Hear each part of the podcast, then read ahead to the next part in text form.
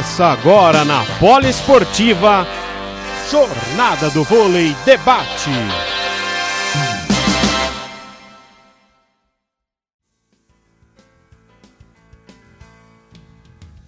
Boa noite, amigos da Rádio Poliesportiva. Estamos mais uma vez aqui para a nossa Jornada do Vôlei Debate, edição olímpica. Hoje, mais um dia especial, né? Hoje é um dia, um convidado de ouro, um, um dos gênios daquele time, um, um atleta fora de série, pessoa fantástica, um exemplo dentro de quadra, fora das quadras, um dos líderes, né? Daquele time aqueles time chamado Golden Boys, né? Um, realmente um, um ídolo, um herói, um gênio.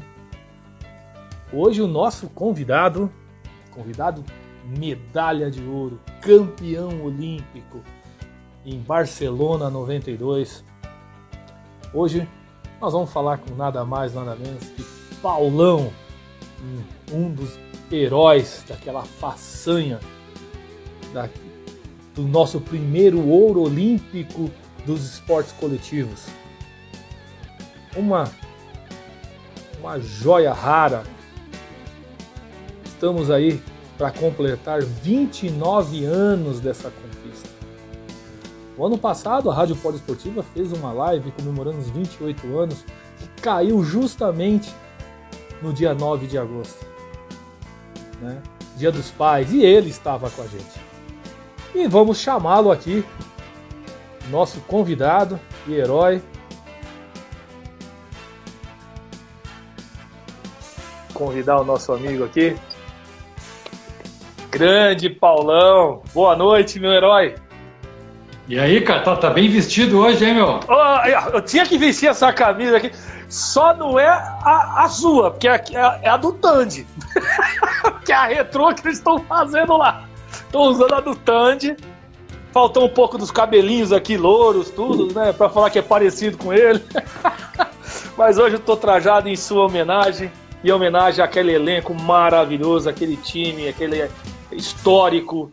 É, talvez a medalha mais importante da história do voleibol brasileiro. Talvez não, na minha opinião, é a medalha mais importante da história do voleibol brasileiro, a primeira medalha de ouro do ciclo olímpico, né? É, do, de um time é, conjunto, né? Vamos dizer assim, né? É, não tem palavra para descrever o que vocês conquistaram, Paulo. Não dá, não dá para descrever. É indescritível isso, né?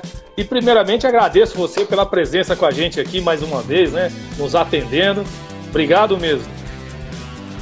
Valeu, cara. Bom, prazer é meu, uma lembrança. É, falar de, falar de vôlei, falar de Olimpíada sempre é um prazer, tá? Então, é, estamos à disposição aí. Vamos ver o que, que vem de pergunta boa aí. Ah, vai vir muita coisa boa. Primeiro chamar os nossos convidados aqui, no jornalismo, nossos, nossos comentaristas aqui. Tem um cara aqui que ah, não, sei, não jogou com você, mas com certeza jogou contra, né? Vai participar com a gente hoje aqui, né? Era moleque também, você gostava de jogar contra moleque, né? Na sua época, ele tava lá na, naquele timaço da Pirelli também, jogava lá com alguns meninos conhecidos seus lá.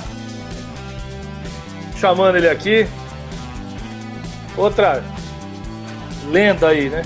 Essa figura. Tá entrando aí, ó. Opa, cheguei. E aí, meu? E aí, Tá Paulão? Como é que vai? Boa noite, boa noite, Rogério. Boa noite. Agradecer, agradecer pela oportunidade aí de estar participando aí, né? Desse bate-papo com o Paulão. Pra mim é uma honra aí, então. Quando mandou o convite, aceitei de primeira, porque cara que admiro, né? Não jogamos juntos, mas nos enfrentamos várias vezes aí.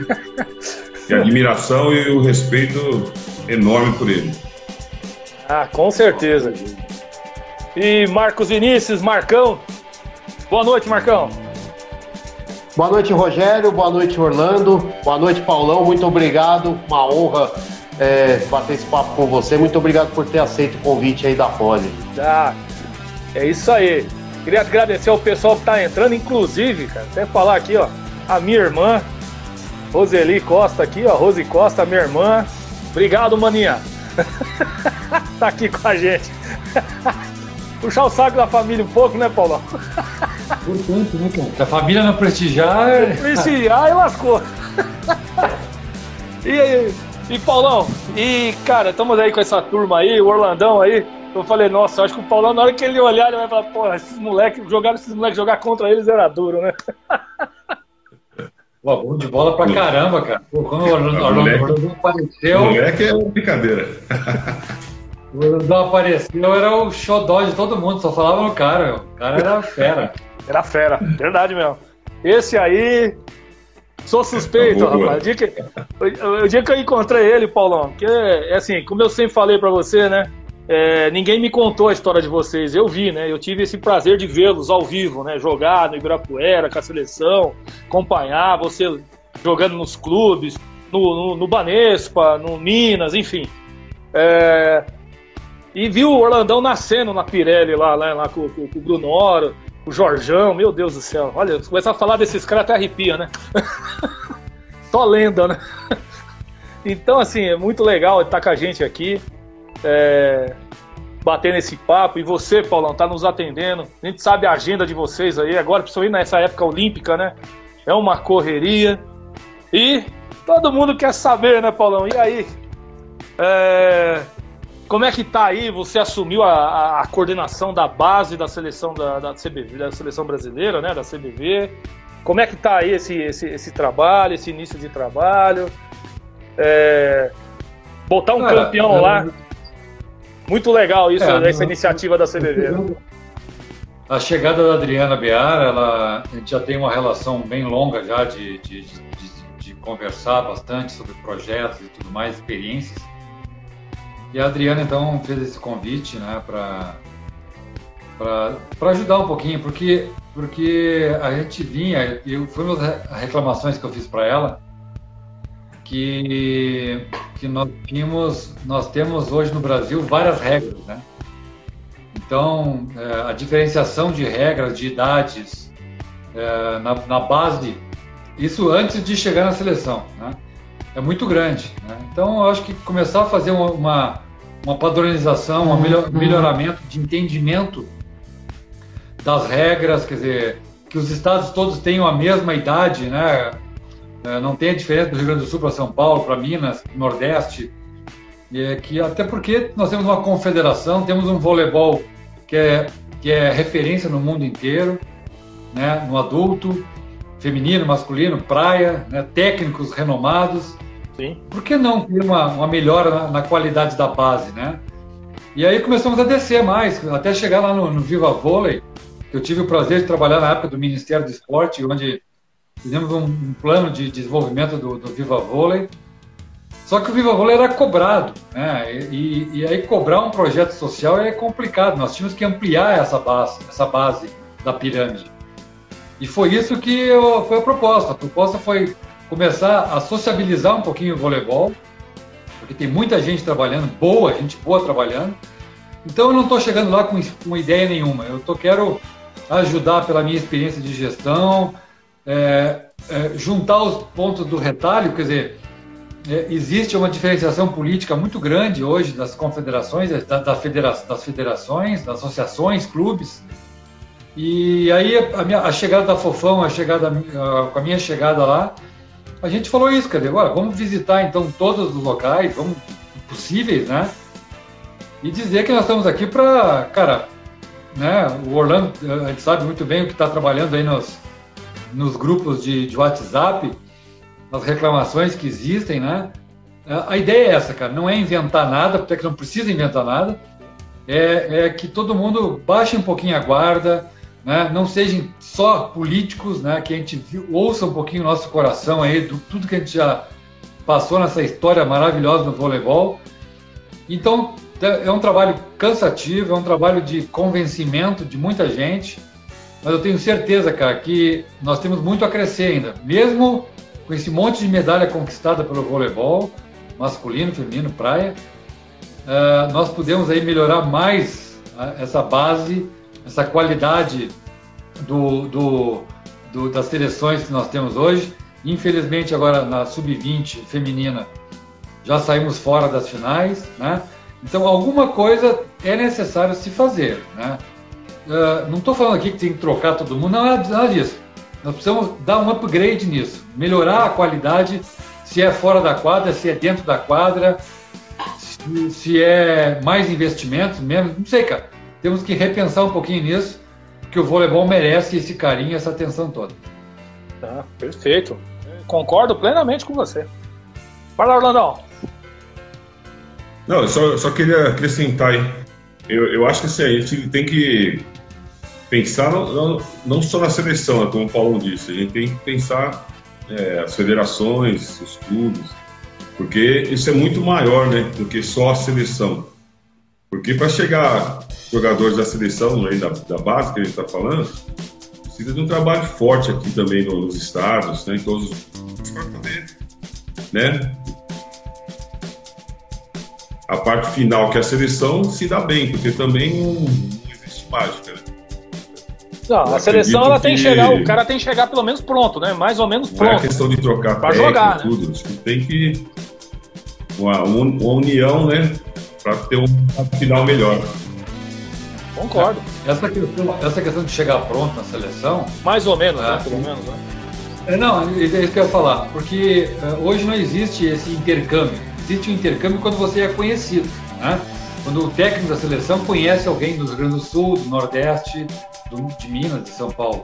Agora, quando não conhece e o cara liga, não tem esse approach, não tem essa aproximação. Então, a nossa, a nossa proposta na confederação hoje é, é ampliar esse processo científico com a universidade, universi é, fazer a padronização do processo de base das escolinhas, de, da iniciação, até chegar à seleção, seja qual for a categoria, e principalmente é, os técnicos de seleção ou até é, os, os, que não estão na seleção, eles são, são, são, são mestres nisso, né, que já passaram muita gente boa por lá, é, começar a abrir os seminários, os workshops, né, os treinamentos para que é, esses cantos do, é, cantos do Brasil, que é muito grande, possam dialogar com esses técnicos e aí sim, quando chegar um moleque na seleção ou numa peneira, ele está fazendo o mesmo trabalho que a seleção está fazendo.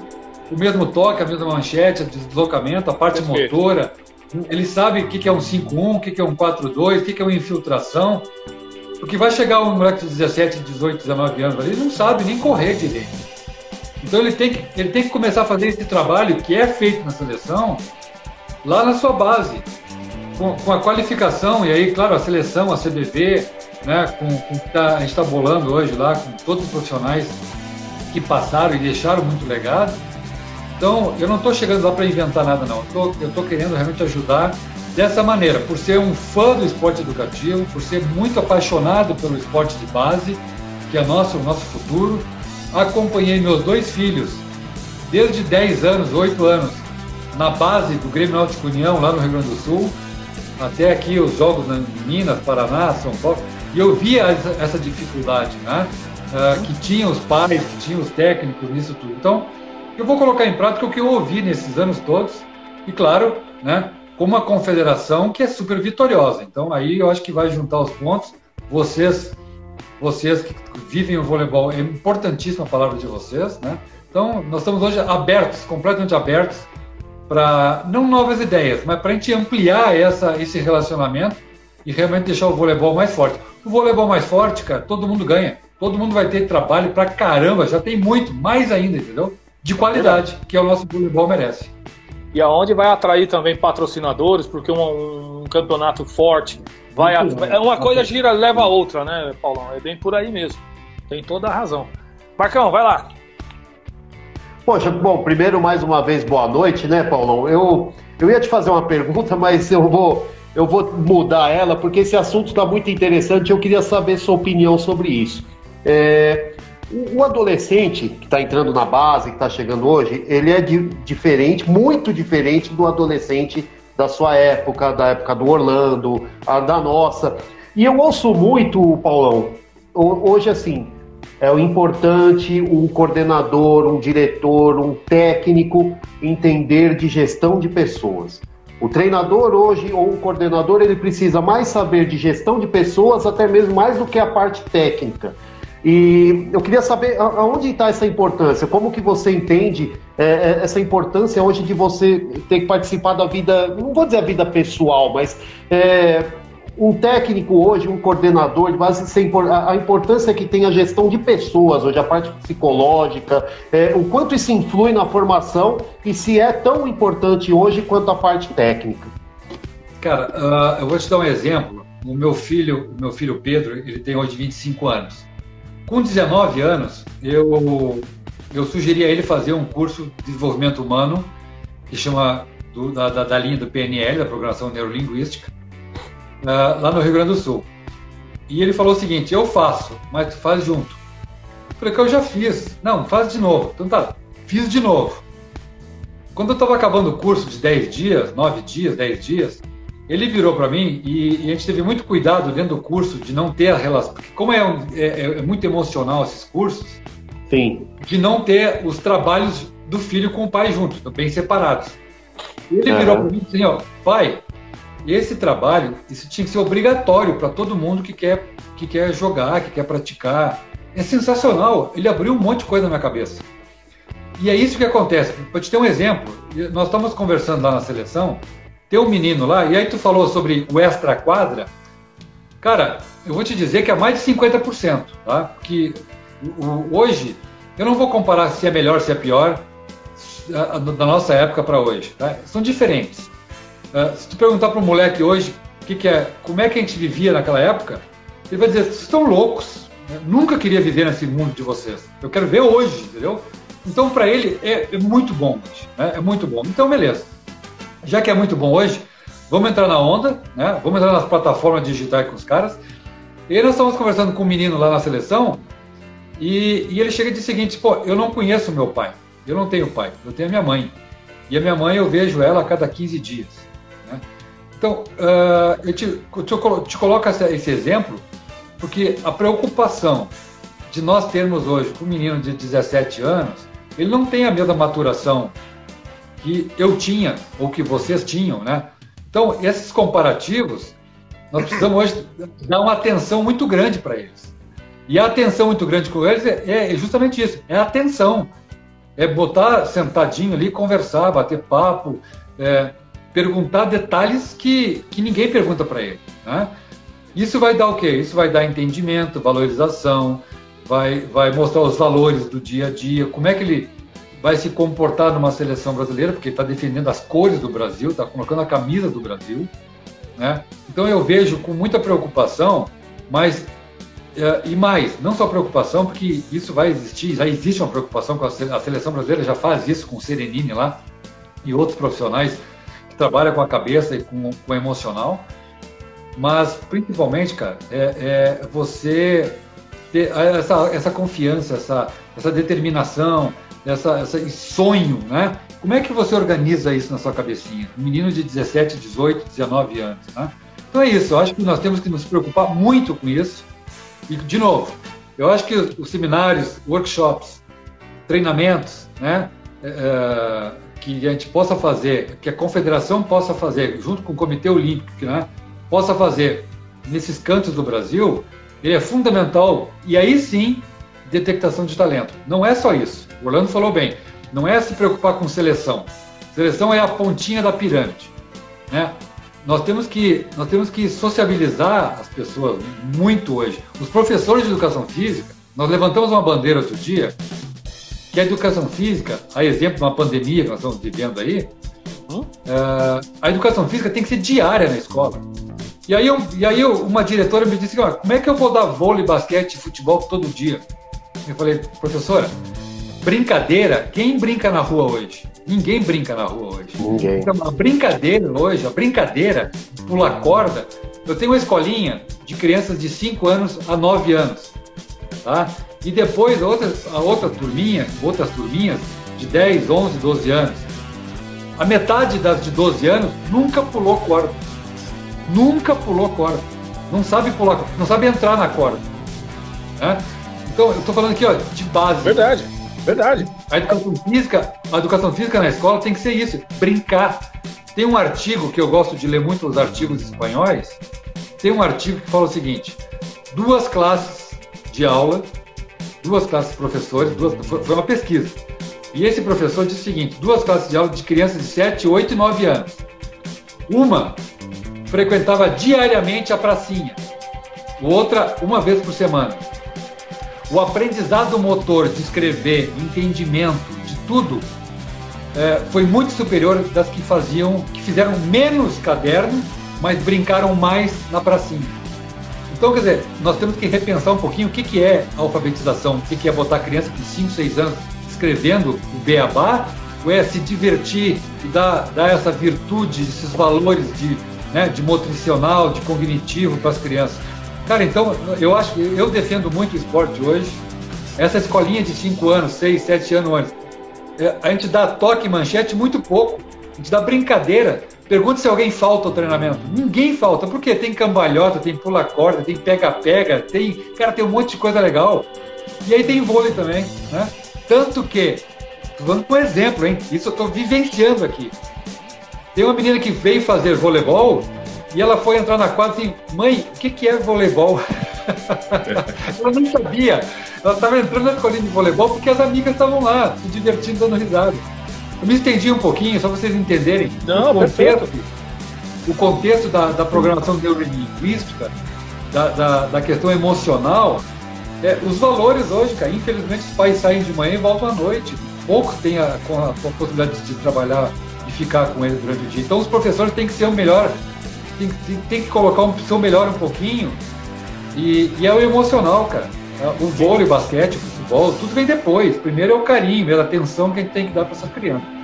Perfeito. Ainda mais agora, né, Paulão? Porque nós estamos falando de uma geração que ficou um ano e meio dentro de casa, sem socializar com os amigos na escola, é, não, não, descia nem na quadra do prédio, né? Porque hoje muita gente fala as crianças de prédio, mas não tinha, não tinha rua, não tinha. Então, assim, isso pode ter criado efeitos psicológicos em muita dessa geração. Sim. Então, o esporte hoje, se, se já tinha uma importância, agora acho que a importância dobrou, né, Paulo? É, agora vai ser muito maior, né?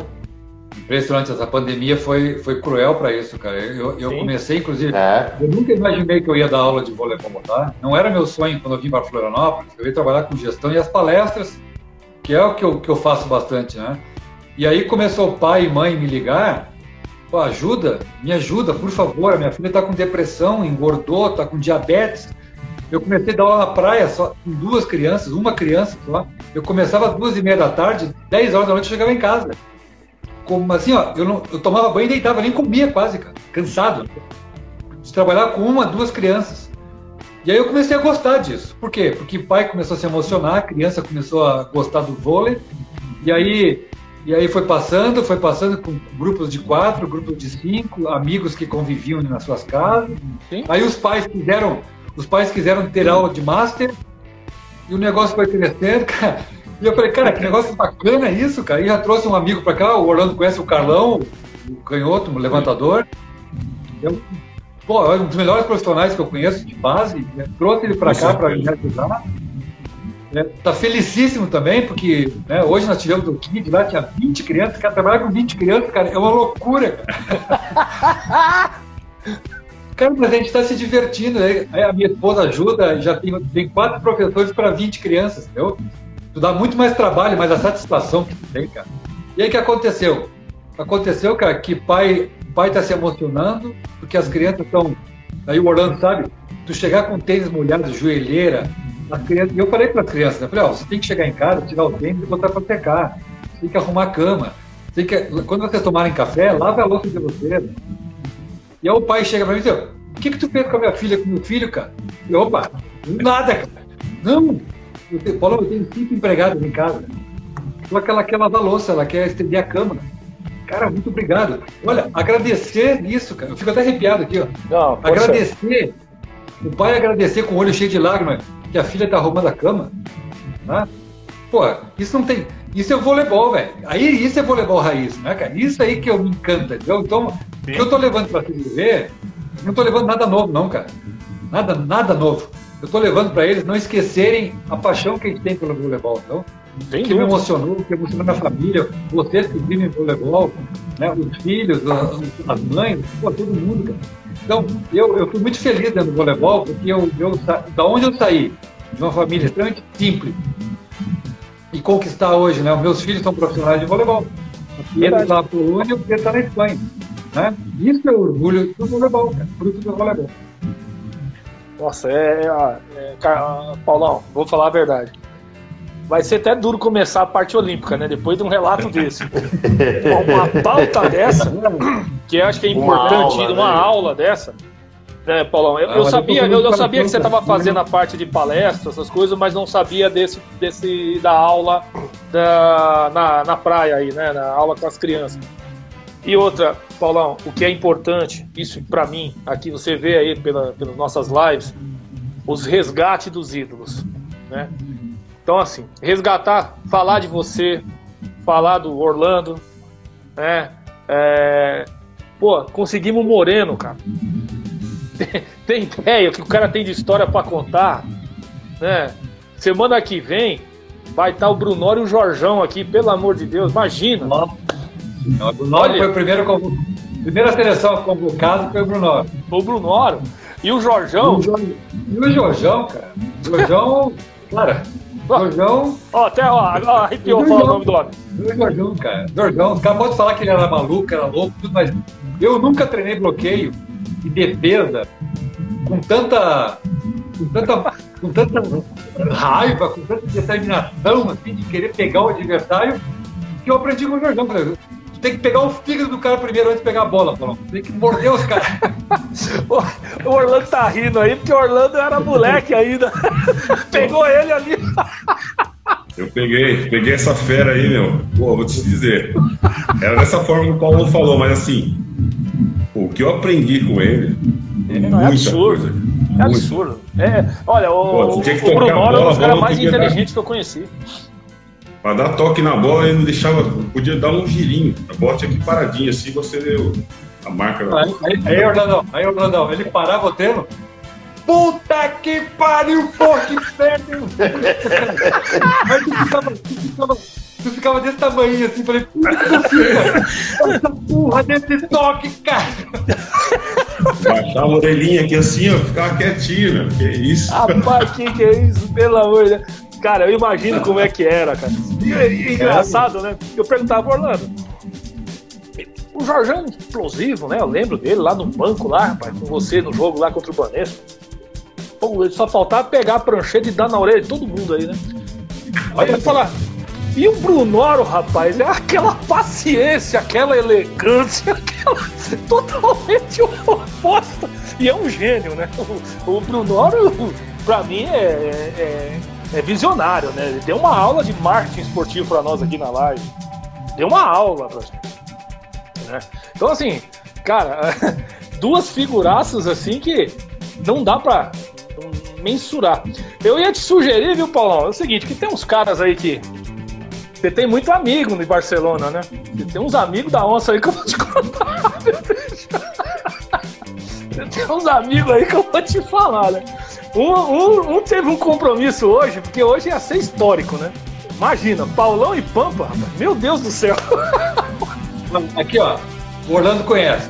Não existe ninguém parecido, cara. É mesmo? Não. Esse aí eu vou te contar coisa. Rapaz, é que ele teve um compromisso, infelizmente. Dava tudo certo, né? Aí tem é, um compromisso, não pôde vir. Mas ele mandou um, uma pergunta para você, viu, Paulão? Vou iniciando já. Ele queria perguntar. Bem merda, bem merda. Quando é assim, quando é assim, se prepara. Não, não, ele foi tranquilo, rapaz. É, ele perguntou, mandou perguntar para você assim, que você, é um, você sempre foi um dos gênios do, do fundamento de bloqueio, né? Isso é verdade, você sempre foi um dos maiores bloqueadores do mundo, nas seleções, nos clubes, enfim. Ele perguntou, mandou perguntar se você teve alguém que já deixou a sua mão com hematoma. Na hora de bloquear, os caras tá dando risada, porque já sabe. Cara, a gente foi jogar contra. Jogava em Chapecó, a gente foi jogar em, na- em Campo Grande. Jogava na Copa Gás, ele e o Carlão. Nossa senhora. Não conhecia, cara, não conhecia. O time de Chapecó era bom, era, era naquela época era Leco, Joca, Márcio, é, Negrelli. Eu era moleque, eu tava chegando ainda ali. Nossa, o Negrelli ainda? Sim, era levantador. Nossa. E, e... Mas não o Negrelli de Santos, né? Ah, tá. Eu tô achando que é o de Santos. Eu falei, nossa, ele ainda? Do Rio- Negrelli levantador do Rio de Janeiro. Ah, no Rio de Janeiro, tá. É. E, e aí conhecemos esse maluco, cara, que vinha com a perna trocada. Mas, cara, ele dava, ele dava tanto na bola, e não tinha como bloquear o cara. E aí acabou o treino, eu chamei ele assim, vem cá, vem cá, vem cá, vem cá. Olha aqui, cara. Cara, che- che- mas ficou cheio de edema, cara. Cheio de edema. Impressionante, cara. Era no braço, no braço, na mão, na mão então, cara. Não, não tinha como bloquear, ele vinha e dava pra cima, né, cara? Você é louco. Aí a- E a gente ficou amigo depois por causa disso, cara. Porque não se conhecíamos, não nos conhecíamos, mas, cara, foi muita risada depois. Cara, eu tinha certeza que era ele, porque eu sei a pancada que ele dava, mas eu falei, Eu vi- eu eu, achei que. Eu achei Eu que ele vi ia falar do Joel Despanha, né? Porque você também, quando chegava no. Despanha, pegava forte pra caramba, né? Não, mas o João de Espanha encaixava, não, não era que nem o Pampa. Não, não, não, igual o Pampa não tem. Eu vi o Pampa tirar um japonês do jogo, o japonês, japonês mesmo que o bloqueio abra, ele, ele entra pra defender. E o Pampa veio numa bola do fundo, o El, na seleção isso, o, El, o, El- o levantador era o Helder, O Helder, do Minas. É, é, e ele levantou a bola do fundo sem bloqueio, o Pampa veio, deu, e o japonesinho entrou e pegou aqui, ó. Ave Maria. O Japa deitou, cara, o Japa deitou e não subiu, não levantava. Aí nós atravessamos a quadra, até pra ver. Ele foi lá, ah, fi- ficou aquela marca que assim no pescoço, tiraram o japonês da quadra, cara. Impressionante. Que porrada. Não, assim não existe, cara. Porque não era encaixada a bola dele, cara. É, Orlandão? Quase nada. Cara, assim, eu ficava na marcação com ele ali, vou pegar, vou pegar. Uma hora que pegar no bloco, você até se arrependia, cara. Ficava... A mão ficava adormecida, cara, dormente, assim, você não sentia mais o braço. Tinha que fechar. Fechar a mão, cara. Fechar a mão. Maluco, cara. Doido. É louco. Ah, Esse aí é fogo, E assim, e assim, ó, olha, tinha o dia que ele tava tranquilinho ali. Meu, eu lembro, não, não vou lembrar o time que eu tava, ele tava no Palmeiras. E não era aqui na Pirelli. Cara, eu falo assim, ah, eu tava emprestado pro time lá do Minas, o Olímpico. Eu saí daqui da Pirelli e fui emprestado pra lá. E aí o Pampa naquela, né? Putz. E eu falava pros caras, deixa o cara, meu. E os moleques, né, bloqueavam e queria, queria gritar, né? Eu falava, fica quieto, deixa ele. Ele tá morto, deixa ele morto ali. Ah, mano, deu outro. O cara pegou ele no bloco. Ah, Isso é louco, cara. Eu nunca vi tanta pancada, cara. Tanta pancada. Eu Ele gostava subi de- assim, mas meio que tirando pra não pegar. e quase quebrou a mão dos três ali, cara. Ele gostava disso, cara. Ele gostava da provocação. Nós jogando contra a Cuba uma vez, os caras provocaram ele. E ele foi pro saque, cara. Ele tirou o Hernandes, aquele, o, o- Hernandes, que era o mais provocador de todos, o bicudo. Ele, ele tirou o cara no- na porrada, de saque de porrada, só nele, na diagonal. E aí, quando o cara foi trocar ele, ele veio correndo lá do saque, Orlandão. Ele veio correndo do saque, veio até a rede, cara. Hernandes, Hernandes, tchau. Cara, veio o cubo inteiro. Você é louco. Não precisava muito pra provocar, né? Ainda provocando. Não, mas ele veio correndo lá do, do saque, ele veio correndo na rede. Orlando, tchau, tchau, tchau, tchau, tau, tchau. Puta, os caras vieram tudo pra cima dele, cara. Meu Deus do céu, cara. Meu, como pode, rapaz? Olha Esse é só. Pampa. Esse é o Pampa. Meu Esse é o Deus. é o pão. Imagem. Cara, segunda-feira, Paulão, veio duas figuras aqui. É, um, um foi até chamado de Vampeta do vôlei. Rapaz, veio o Max e o Leandro Toca, cara. Meu Deus do céu, foi uma hora só rindo. Eu não conseguia fazer uma pergunta, eu só dava risada. Os caras contam cada coisa, meu. E eles são engraçados, esse é que é o problema. É brincadeira. O Max é. O Toca também, o Toca naquela quietude dele lá, é um mau filho da mãe também, né? Quietinho, quietinho. Isso mesmo. Ó, ó outra lenda prestigiando você hoje aqui, ó. Não, esse aqui é pra baixar assim e fazer assim, né? Grande Bernard. Uhum. Bernard. O Bernard, eu já contei a história do Bernard, né, cara? Não, Já contei a história do acho que você Primeira deve ter co- contado na live lá, mas não lembro. A primeira convocação, Orlandão, primeira convocação, o Brunor me convocou, aí chego no hotel em São Paulo, seleção de Bernard, Montanaro, Renan, Xandó, só fera, né, cara? Primeira convocação minha. Eu tô no quarto, cara, sozinho, esperando chegar. Eu acho que fui o primeiro a chegar na, na convocação. Bate na porta, aí eu abro, Bernard.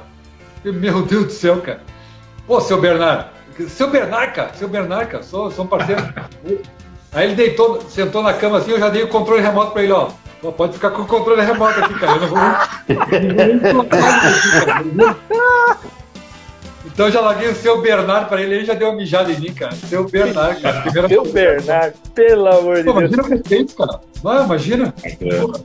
Logo o Bernard, cara, na- na- na- no quarto. Porra, lembro muito bem, cara. Ah, Sacanagem, cara. E, Bernard, beijo grande, obrigado pelo prestígio aí. Baita, ó, cara. o Bernard, esse, esse é fora de série. E um, um grande amigo meu aqui, rapaz, esse eu tenho que falar, o Rafa Sanches, um gênio da publicidade. Esse cara aqui, cara, nunca vi um cara fazer, mexer no Macintosh como ele. Eu nunca vi igual, cara. O cara faz cada coisa absurda. E um dos trabalhos dele, viu, Paulão? Foi o. é, ele fez uns trabalhos, desenhos do Ayrton Senna lá no Autódromo de Interlagos. Então, imagine a fera que é o homem, né? Selecionado pela família, né? Só isso, né? Só isso, né? ó, pessoal mandando aqui, ó. Salve Orlandão e Paulão. Vini, é, Vini Silveira. Ah, o Vini, Vini. filho do Luciano. Ícaro Dias, nosso diretor aqui, Fabiola, Abujanra, Fran Vital, Rodrigo Brother, Gerson Zufo, Mandar, mandar um PRF. abraço aqui pro, mandar um abraço aqui que entrou aqui agora, eu não estava olhando. O, o Rigo, o Rigo, Rigo. entrou aqui agora. Isso aqui, É. ó, professor Rigo, tá aqui, ó. E o Rigo aqui da Universidade da Polícia Rodoviária Federal, aqui em Florianópolis. Ô, que legal. O filho Ô, Rigo, dele. o obrigado, filho hein? O filho dele faz escolinha com nós aqui, o Bernardo. Moleque tem. Moleque, moleque é bom de bola. Hoje ele jogou com, com, com, a, com, a, com a gurizada maior, com ele, cinco anos maior. Cara, levantou de manchete, sacou, defendeu, fez de tudo, cara. O molequinho é demais, cara. Tem oito anos, nove anos, no máximo. Olha só que beleza, rapaz. Sensacional, cara. Sensacional. Ó, o É Gabriel. Max, nosso companheiro aqui da rádio, tá com a gente. Olha, muita gente entrando, entrando aqui, hein? Paulo Mendes. Nossa senhora, Paulo Barbarella. Mendes. Pelo menos tem o Gabriel também que joga. Pelo menos joga, joga- joga- o Gabriel joga lá no, no Flamengo. Ah, que legal. Olha aqui, olha, um monte de gente, hein, gente. Que legal, pessoal. Obrigado aí pela presença. É, grande Paulão, Marcos Far, Fari Júnior. Porra, Fale, é. legal, cara. Ó, pessoal. Marcos, o Marcos, Obrigadão. o Marcos trabalha junto com o Benhur Esperoto lá em, em- no projeto do Benhur Esperoto ali em, em. Como é que chama a cidade aqui pertinho, cara? Eita. Aí, Daqui a pouquinho. Hã? Aí perto de Camboriú ali, aquele, região, aquele pessoal lá, Itajaí, que é Aqui pertinho tá- de você. pô, pertinho aqui, cara, mas já esqueci o nome da cidade ali. É, pô, daqui a pouquinho eu lembro. Eu Eu lembro. vou falar bombinhas, que eu fui lá, cara. Eu- Ô, praia Não, não, não, meu não. Deus do céu, meu Jesus amado, rapaz. Se não é a pandemia, eu tinha Itajaí, voltado. Itajaí, ó. Claudi. Não. Não é É, Itajaí. Itajaí que eu sei, tá o Leandrão Toca lá. Ele e a grande Elisângela, aquela figuraça. Pessoa sensacional, que fez também uma live com a gente aqui, Paulão. Foi sensacional, viu? Deixa eu ver aqui, ó, tem uma aqui, ó, Jaraguá. Jaraguá. Jaraguá. Isso, Ama- isso, ama Argenta. Obrigado, obrigado. Aqui, Jaraguá. Jaraguá, Jaraguá. Paulão, nosso professor das veinhas do, da vila, do Vila.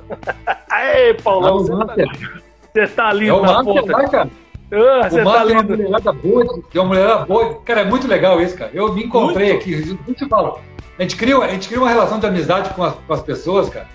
E aí esquece que são atletas, entendeu? Porque, cara, Sim. é muito legal, é muito bacana. É muito curtição, muito curtição, muito legal mesmo. Aí, ó, Deia, PO, Deia, PO, pessoal do Vila Olímpica. Pô, Vila Olímpia. Pô, Deia, legal, Vila cara, Olímpia. que bacana. Puta, muito legal. É, arquivo, oh, o Paulão bloqueava, bloqueava muito. Nossa senhora, esse era monstro, rapaz. O que, que é isso? Foi um dos Eu tinha fundamentos sorte, principais. Eu ficava no caminho ali, eu ficava no caminho ali, os caras batiam em cima de mim, cara. Então, tive sorte né? bastante. imagino, eu imagino. Se colocava bem, né? Se colocava, é, essa história, né? Mas viu, Paulão, agora falando um pouco da, da Olimpíada de Barcelona, entrando aí na Olimpíadas, você participou de três, se me corrija, né? 88, 92 e, no, e 96. Joguei três Olimpíadas. E trabalhou com, talvez, os Mais grandes, três. com os grandes gênios dos- do, do, do, do voleibol mundial, para mim, os maiores treinadores da história do nosso voleibol. né? Começou lá com o Brunoro, obviamente, depois pegou o Bebeto, que para mim é o maior treinador que eu vi, junto com, aí, com o Zé Roberto, que eu sou fã, né? E, e como é que foi essa diferença de 88, 92 e 96, Paulão? Treinamento, espírito olímpico, como é que foi? Situações, né? Obviamente, né? É, é, essa referência que tu fizesse, eu gosto sempre de lembrar, né? É, é, eu, eu- como eu faço bastante palestra, todo mundo pergunta, né? Quem é o melhor técnico do Brasil? Difícil, Então, né? para fugir, para fugir disso, eu falo para ele o seguinte: nós tivemos o Bebeto de Freitas, que foi o mentor do, do Bernardinho e do Zé Roberto. Então, o Bebeto ele teve, ele teve um grande, um grande, um gigante passo para todo esse lastro de técnico que nós temos hoje, porque realmente o cara era muito inteligente, muito inteligente, diferente, diferente completamente. O Bernardinho eu não trabalhei com ele, eu joguei com ele, mas não trabalhei com ele como técnico. Sim. Então não posso, não posso falar muito. Se a, gente, a gente ouve, a gente conhece e a gente agradece muito tudo que ele fez pelo voleibol também. O Zé Roberto eh, me ensinou muita coisa, muita, muita coisa, muita coisa. Principalmente a defender, né? Era uma coisa que eu tinha muita dificuldade e o Zé então fez né, a, a Olimpíada, as Olimpíadas que joguei e, e onde me destaquei na Liga Mundial, até como defensor, foi porque realmente o Zé teve muita paciência para isso. Então foram, são três técnicos é, formidáveis, né? cara? Não dá para fazer comparativo, cada um tem um momento. No 88 foi a primeira Olimpíada, que é uma motivação gigante, né? É, gosto de dizer que foi marcante para mim porque eu entrava em quase todos os jogos. E o mais marcante foi quando o Bebeto, o Bebeto de Freitas colocou eu, Carlão, Pampa, Maurício e eu num jogo contra, contra a Rússia, 2 a 0 para a Rússia, e nós viramos o jogo, né? 3 a 2. 3x2. Um dos maiores jogos E- da história da, da Olimpíada foi aquele jogo. Não, para mim aquele jogo foi marcante porque no final do jogo, quando a gente vai cumprimentar o adversário, o russo segurou minha mão e puxou assim, e falou: "The Block Man". E aí os caras ouviram aquilo e eu fiquei, cara, eu não sabia o que falar, porque eu não falava porcaria nenhuma de inglês, né, cara? Mas dá para entender que o cara falou de Block Man, né? E eu fiquei aquilo, pô, aquilo foi um, uma homenagem gigante. Os caras eram campeões olímpicos. O cara fala que eu sou um blockman, né? Porque eu fiz, pô, fiz mais de 15 pontos em, em três sets. Então foi muito, foi muito, foi muito marcante, né? E claro, Sim. o último jogo, o último jogo que eu, que eu joguei como titular, que foi a, a decisão do bronze contra a Argentina, perdemos de 3 a 2 né? Acho que foi uma das únicas partidas que eu perdi para a Argentina, infelizmente na Olimpíada, né? na medalha de bronze. Depois veio Barcelona, que né, era, era uma molecada maluca. E Por isso E eu falei do Orlandão pra você, o molecão aí, ó. É da turma Quem? dele. Por isso que eu falei que o Orlandão é um moleque que vai vir falar com você hoje. É o Orlandão é da turma deles. o Orlandão bateu na trave ali, quase, né, Orlandão? E aí, Barcelona, a gente queria ficar em quinto, né, cara? Quinto era uma grande classificação. E a gente foi gostando da brincadeira, foi gostando da brincadeira e, e foi o que aconteceu, né? Perder, perder só três sets numa Olimpíada que estava todo mundo, não teve boicote, não teve nada. é, foi uma Olimpíada marcante do jeito que a gente jogou, né? Muita gente com dor no cotovelo falou que a sorte que a gente não tinha jogado contra a Itália. Aí eu, eu ainda brinquei com esses que estavam dizendo isso, falei, a sorte nossa ou a sorte da Itália, né? Porque o jeito que a gente estava jogando em Barcelona, cara, Não, não tinha time ia vocês, ter. não. Eu acho que não ia ter para ninguém, entendeu, cara? Foi maravilhoso. E aí, em 96, 96 eu tenho um grande orgulho, né? Que eu fui, eu fui eleito pela equipe para ser o capitão, porque o Carlão estava machucado, o Car- o Carlão não foi. Isso. E eu fui eleito, eu fui eleito pelos jogadores como capitão do time. Né? me deixou muito emocionado, muito feliz. Mas a atitude do time, todo mundo, todo mundo errou um pouquinho em Atlanta.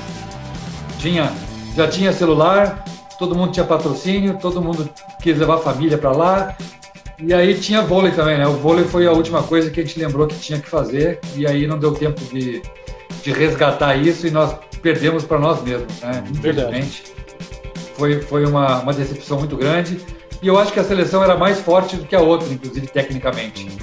Mas isso que o Max falou. O Max falou exatamente isso para nós. O comportamento fora da quadra foi muito fraco, muito fraco. E aí refletiu dentro da quadra, refletiu na comissão técnica, e aí perdemos. Não, nós não tínhamos experiência para isso. Né? Muito, muito, era muita moleque aí. E não tínhamos, não tínhamos mais essa experiência e foi, foi uma decepção para nós mesmos, né? infelizmente. É, é importante até falar isso, porque quando eu perguntei pro Max, falei, Max, Max e pro Leandro, né? No time que vocês tinham em 96, ele virou assim, individualmente era para ser campeão, assim, era o time mais forte da Olimpíada, não tinha nem discussão.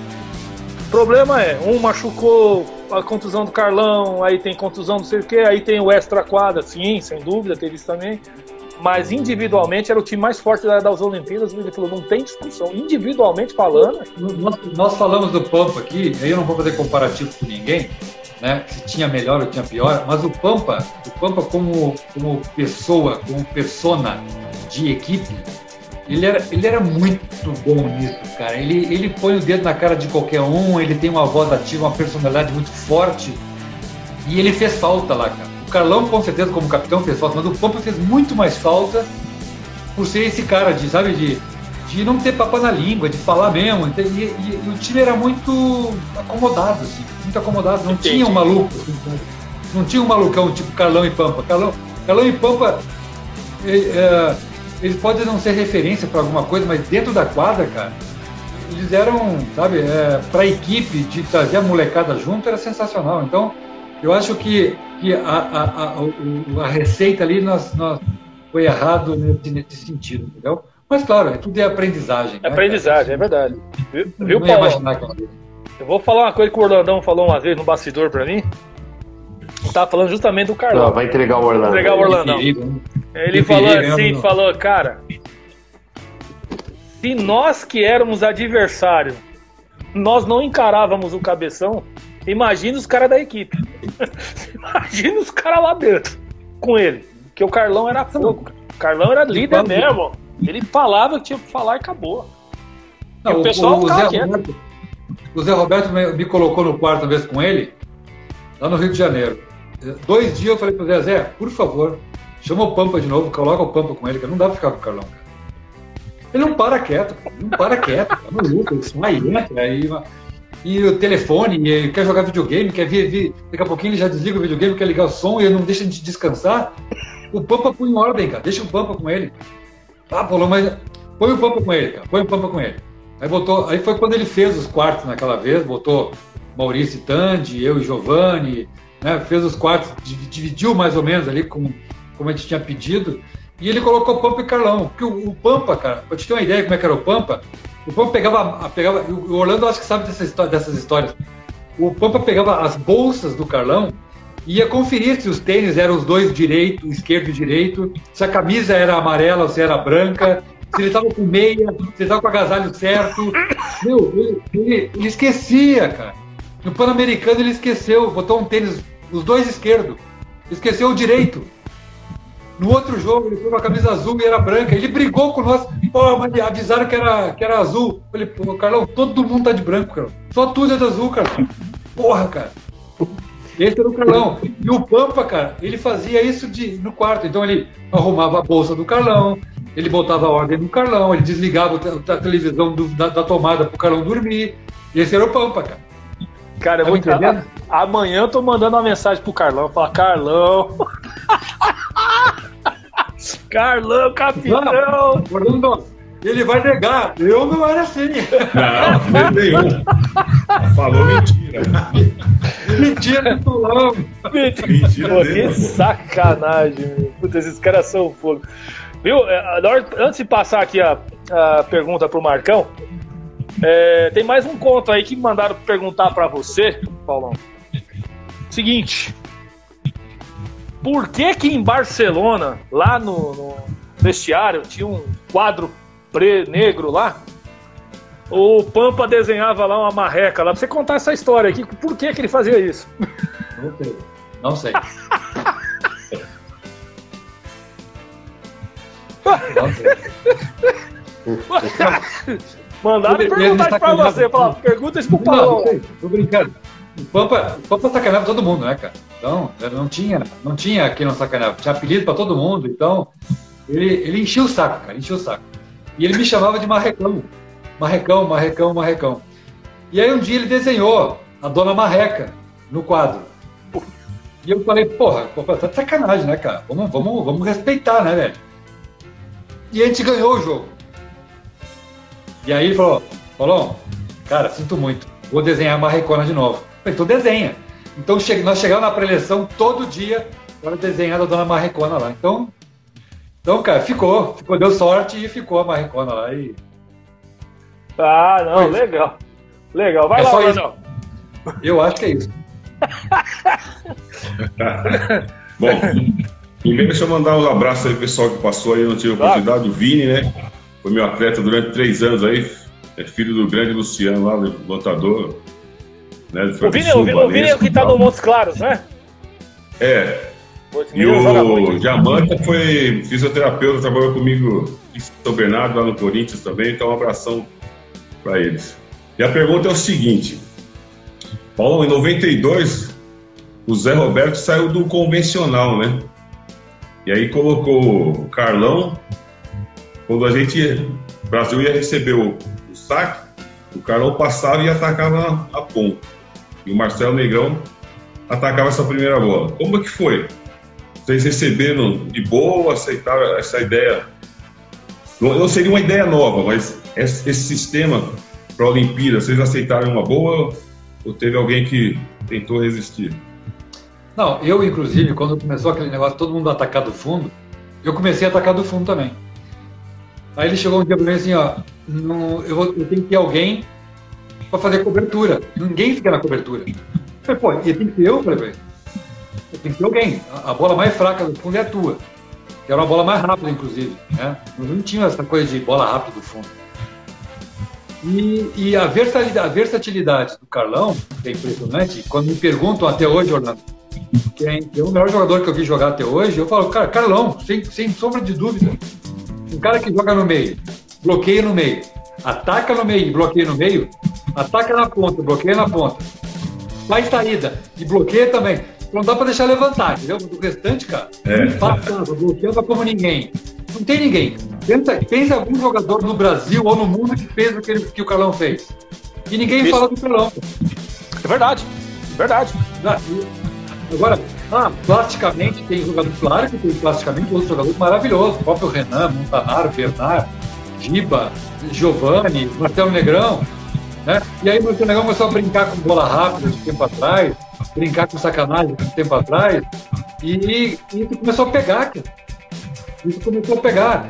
E o Marcelo, da, da, da- toda, toda a explosão que ele tinha de perna, ele começou a bloquear, claro, mesmo com os mãozão fechadinho ali, né? Mas fazia bola de meio muito bem. Socava bola de meio, bola chutada, bola tempo atrás. E o Zé Roberto, cara, né, que vem de uma escola de Brunoro, de Bebeto, né? Pescou isso, pescou isso e com a mão que o Maurício tinha, com a bola na ponta que o Giovanni batia, com a flexibilidade que o Tandy tinha de bater por tudo quanto é lado com aquela munheca dele. Falei, parei um pouquinho, né? É, vamos completar esse time aí. O time engrenou de uma maneira, cara, é, cara impressionante, impressionante. Não dá para dizer. e eu não vou fazer comparativo com ninguém aqui, com certeza não vou. Mas, cara, nunca vi uma, uma, uma geração encaixar tão bem. Né? Não, não vi também. Numa Olimpíada. Numa Olimpíada, cara. Numa Olimpíada, que foi, que foi fundamental. Paulão, é... o time de Barcelona, se eu não me engano, tá, eu, tá, eu dei uma olhada, foi a maior campanha de todos os tempos. Tá, o masculino. No Isso masculino. saiu, saiu, saiu uma notícia, né? Saiu uma notícia Isso. do dia sobre isso. Tá? Isso, foi até, é, são três sets só, superando os americanos em 88 que perderam quatro. Né? E, E no feminino, absurdo, né? O de 2008, o time do Zé, é, um set só e assim. Se tivesse jogado bem aquele set, não tinha perdido um set ganhado tudo 3 a 0 e, e assim, sem adversários. Então, assim, os dois maiores resultados da história do voleibol em Olímpico são brasileiros. Né? Só pra gente ilustrar aqui, só lembrar o que, que é Barcelona. O que, que vocês fizeram? Mas isso é bom. Isso que está falando é bom de falar sempre, tá? Sempre. Lembrar, não por nós, não por nós. Sim. Hoje, não, esse negócio que veio um tempo atrás aí, foi feito seleções de base que não podia ser baixinho, tinha que ser tudo acima de dois metros. Né? Não sei de onde é que tiraram isso. Não existe isso. Historicamente, historicamente o Brasil tem, vamos lá, uh, não vou lembrar de todos, Renan, Bernard, Montanaro, Giba, o Giovanni não era muito alto, mas usava muito. Então nós temos Murilo, nós temos jogadores gigantes de quadra, tecnicamente maravilhosos, cara. Tá, não tinha 1,95m. Então essa, essa regra não cabe na gente, cara. Não adianta a gente querer fazer mesmo. coisas diferentes que a Holanda faz, que a, que, que, que, que a Rússia faz. Pô, a Rússia tem 3 milhões de atletas, cara. Não dá para diferenciar a coisa aqui. E a gente vai lá, mesmo com números baixos de jogos, mesmo com treinamento capenga, mesmo, e vai lá emburaca os caras. Então, cara, nós temos uma escola de voleibol hoje, nós temos um modelo de voleibol maravilhoso, tem que parar um pouquinho de ficar refletindo é, que os caras estão fazendo. Tudo bem, tudo bem, eles evoluíram muito, eles evoluíram muito. Mas nós temos que confiar um pouquinho mais no nosso, nosso, nosso taco aqui, cara. Na, na boa. Não estou aqui é merecendo ninguém, nem fazendo nada não, mas eu estou acompanhando agora mais de perto e e o que foi falado aí sobre a questão da cabeça, do emocional, a gente tem que trabalhar mais fora da quadra um pouquinho. Tem que chegar mais forte dentro da quadra, de emoção, de cabeça. Ó, a Cláudia falando aqui, Orlandão, você também tem um fã clube grande aqui, hein? Orlandão, Orlando jogava muito, é verdade, viu, Cláudia? Isso eu lembro, viu? Tá, eu lembro, Paulão, Paulão falou isso, o, o Lucão semana bonzinho. passada virou assim e falou, ó, esse deu trabalho pra mim. Eu não peguei, joguei muito contra ele, mas me deu muito trabalho. Às vezes que eu joguei. Muito chato, cara. Muito chato. Ele tinha muita facilidade. Saltava muito fácil, jogava muito fácil. Sabe, ó, não aquele cara que nasceu assim, ó. Você vai jogar vôlei? O Landão. Verdade. Quer ver um outro cara, Paulão, que o pessoal, nem que você falou, negócio de altura, é importante você ter falado isso. Tem um cara que, graças a Deus, eu vi jogar, mas ele não teve essa oportunidade da seleção, por causa, inclusive, da altura. O Celcinho. Como jogava, era absurdo, tecnicamente falando. Né? O Celcinho jogava era demais. Outro, era, outro, era outro que batia uma bolinha rápida, chata. Nossa, chato, o cara passava, passava como poucos, sacava muito bem, completo. É, é o que é você daquele, falou. É daquele, é daqueles jogadores que tem que ter no time, cara. Tem que, é. tem, tem que ter no time. Tem que ter. Ó, o Celcinho, quer dizer, o João Rafael do Taubaté lembra um pouco o Celcinho. Né? Parte assim técnica, passe, saque, lógico. Não é querendo ser nostálgico, não. O Celcinho era mais completo. Por quê? Porque naquela época, época do Paulão, época do Orlando aí, pra quem o pessoal acha, não, pô, vocês são nostálgicos. É que eles tinham que fazer do Paulão, tinha que passar, gente, não tinha livro. O Paulão fazia parte da linha de passe. E é o central. Né? Lá a gente falava jogador de meio, né? O, o Paulão era jogador de meio, não era central, né? Então, assim, mudou tudo a nomenclatura aí. O Paulão fazia parte do passe. E quem era o reserva, reserva dele, para quem não sabe, era só, só o Amauri, que era um dos melhores passadores do mundo. só isso. só isso. Olha o time que os caras tinham, gente. é. o Amauri, o Amauri ele soltava cada pérola, cada, cada pérola. Ele foi, ele foi super importante. Não, mas, cara, pela experiência de passado, uma, uma seleção que perdeu uma final, né, que brigaram lá por, por esse motivo. E aí chega numa, numa seleção com um bando de moleque, pô, ele soltava só coisa boa, cara. Só falava coisa boa, só coisa boa. Aquela preleção que do, no ônibus, é isso, né, Paulão? Vocês estavam indo pro ginásio, que é o jogo da final, que ele falou, gente, né?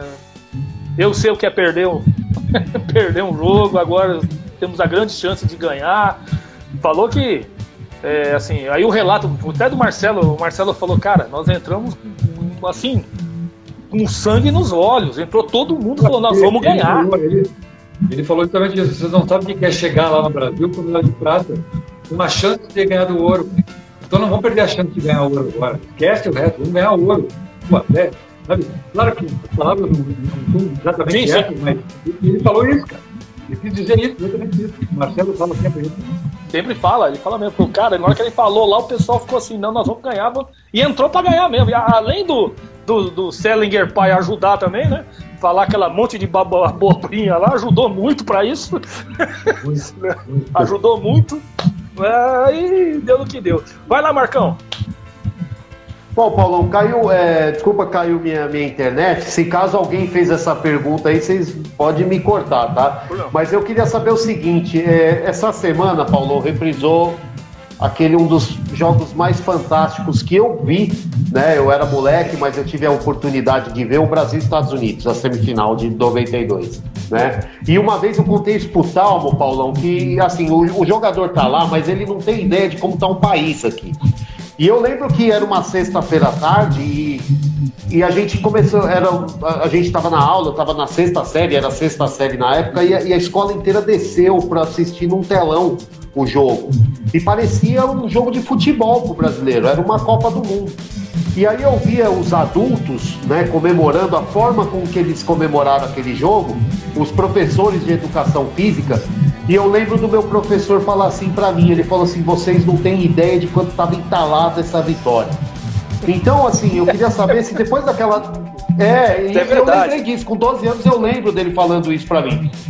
E aí eu queria saber, assim, se depois daquele jogo, daquele 3 a 1 contra os Estados Unidos, é, ficou a impressão, Paulão, que, que o, ninguém tirava o ouro, que a Holanda não ia conseguir tirar o ouro, porque tirou aquele peso e entre vocês ali deu a entender que, que o jogo da Olimpíada foi aquele, que era só é, fechar, o, é, como diria o Silvio Luiz, só beijar a viúva ali contra a Holanda, era o, o, a, o Olha estava garantido Olha, ali. o cara né? lembrou até o bordão do cara, rapaz. Beijar a viúva. Silvio Luiz falava isso. Silvio né? Luiz. É. Essa era boa. É, é. cara, é, realmente o, o Estados Unidos foi mais difícil, né? Emocionalmente foi muito pesado.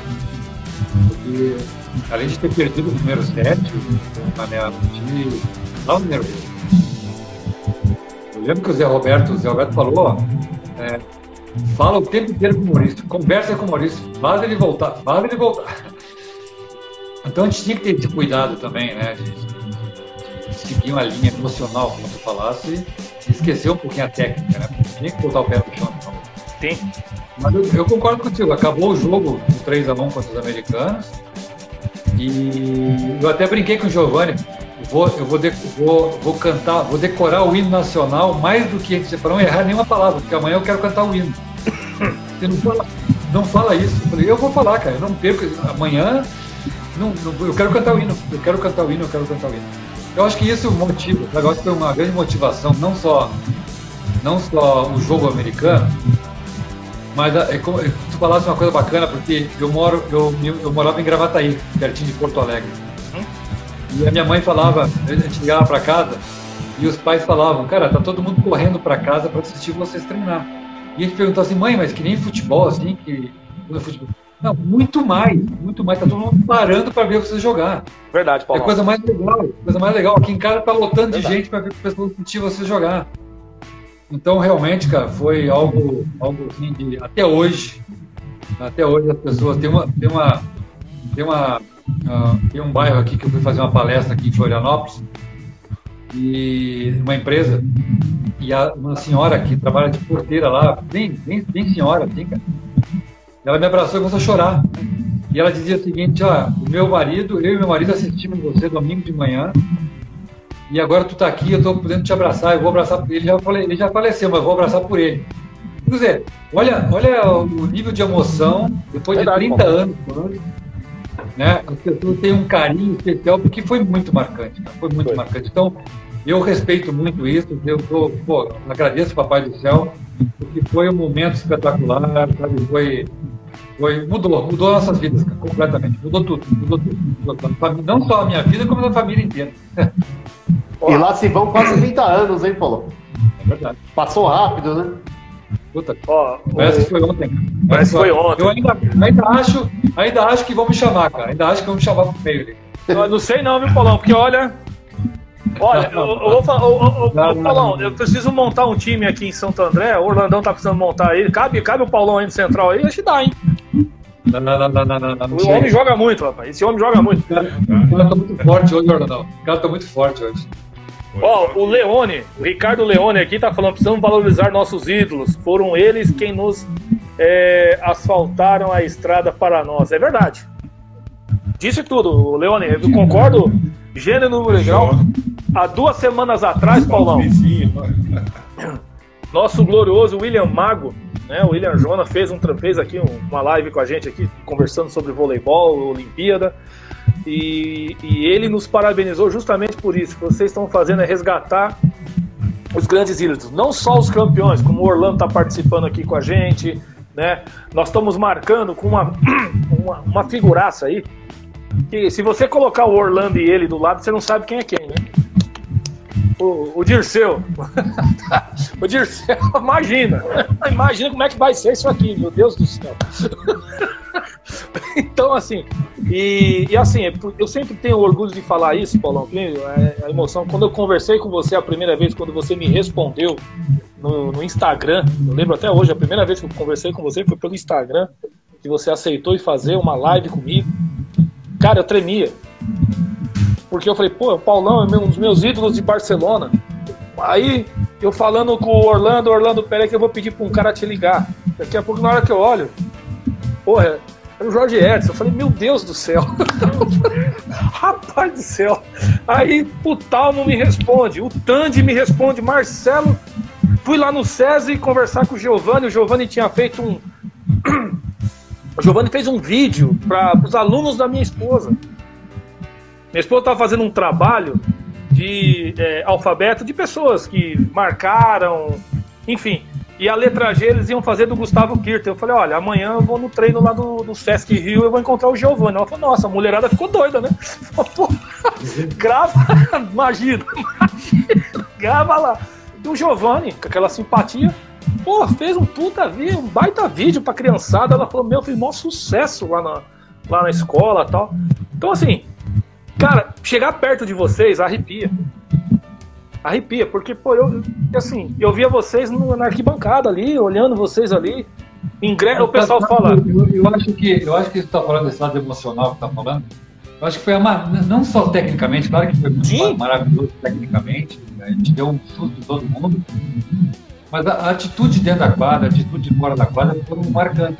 Foram, exatamente. Não estou fazendo comparação com ninguém. É verdade. Não faço, não faço. Mas, cara, foi muito. encaixou demais, cara. Talmo, Pampa, Doglão, Jorge Edson. O Jorge Edson era concorrente direto comigo ali, mas não tinha isso, cara. Sabe? Ele vinha no, no, no, tempo, ele vinha no tempo lá, falou: conheço aquele cara, faz isso, faz aquilo, dava certo. O bloqueio é dele, cara. Sabe? Então, é, é, o time encaixou de uma maneira tão legal, com um respeito, de um carinho, de um amor assim, que a gente estava praticando, isso refletiu fora da classe. Então, essa, acho que essa, essa lembrança que eu estou falando aí vem muito disso também, entendeu? Sim. E a alegria. Cada ponto que a gente fazia, cara, pô, eu lembro que eu fazia os pontos de bloqueio, ou, na própria final, que eu peguei, logo, logo que começou o jogo, eu peguei uma bola diagonal do, do Weber, ponteiro. Nossa, ela, ela, encaixou, ela encaixou na forquilha, sabe assim? No Nossa senhora, voltou no pé. Não, foi assim, falei, hoje ele não passa esse filho da. E ele, ele era um, só um dos melhores do mundo na época, né? Ele só era um dos melhores do mundo na época.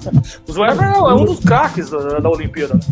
Os caras eram muito grandes, cara. Era muito então, gigantescos. Ó, eu, eu lembro, uh, tem um, eu tenho, um, tenho um livro, que é uma foto o Marcelo Negrão atacando a bola de tempo sobre o Póstuma. Pô, o Póstuma tinha 2,9m. e o Marcelo atacou por cima do cara. Tem uma outra foto do Jorge Edson vindo para cima do, do, na semifinal. Vocês invertiam a posição, porque eu acho que fazia o Carlão. É, eu acho que o, o, Zé tirou, tirou o, o Marcelo, eu acho. E a, a rede ficou Carlão, Jorge E o Giovanni foi pegar a saída, a gente fala saída, né? Agora é posição 2, é isso, Orlando? Me corrija aí. Né? É, do, a, na 2 para pegar o Svertli, né? O sopinha de letra. E jogava uma barbaridade. Cara, é, e o cara chegava, meu. E o Jorge Edson chegou passando isso aqui da rede.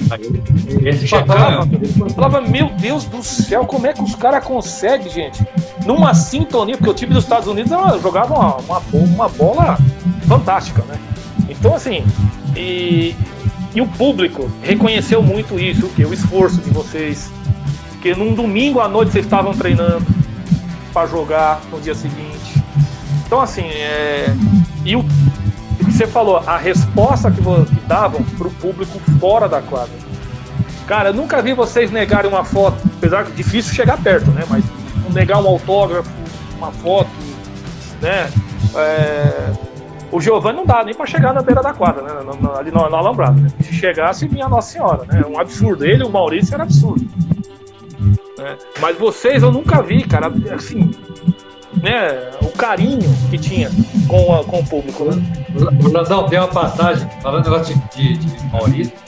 Maurício se achava galã, né? Que achava. Começou. Você achava, né? Você achava.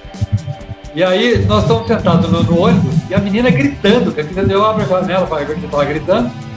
Marcelo Negrão lindo, Marcelo Negrão. Falei, para um pouquinho, cara. Olha só, ele é aqui.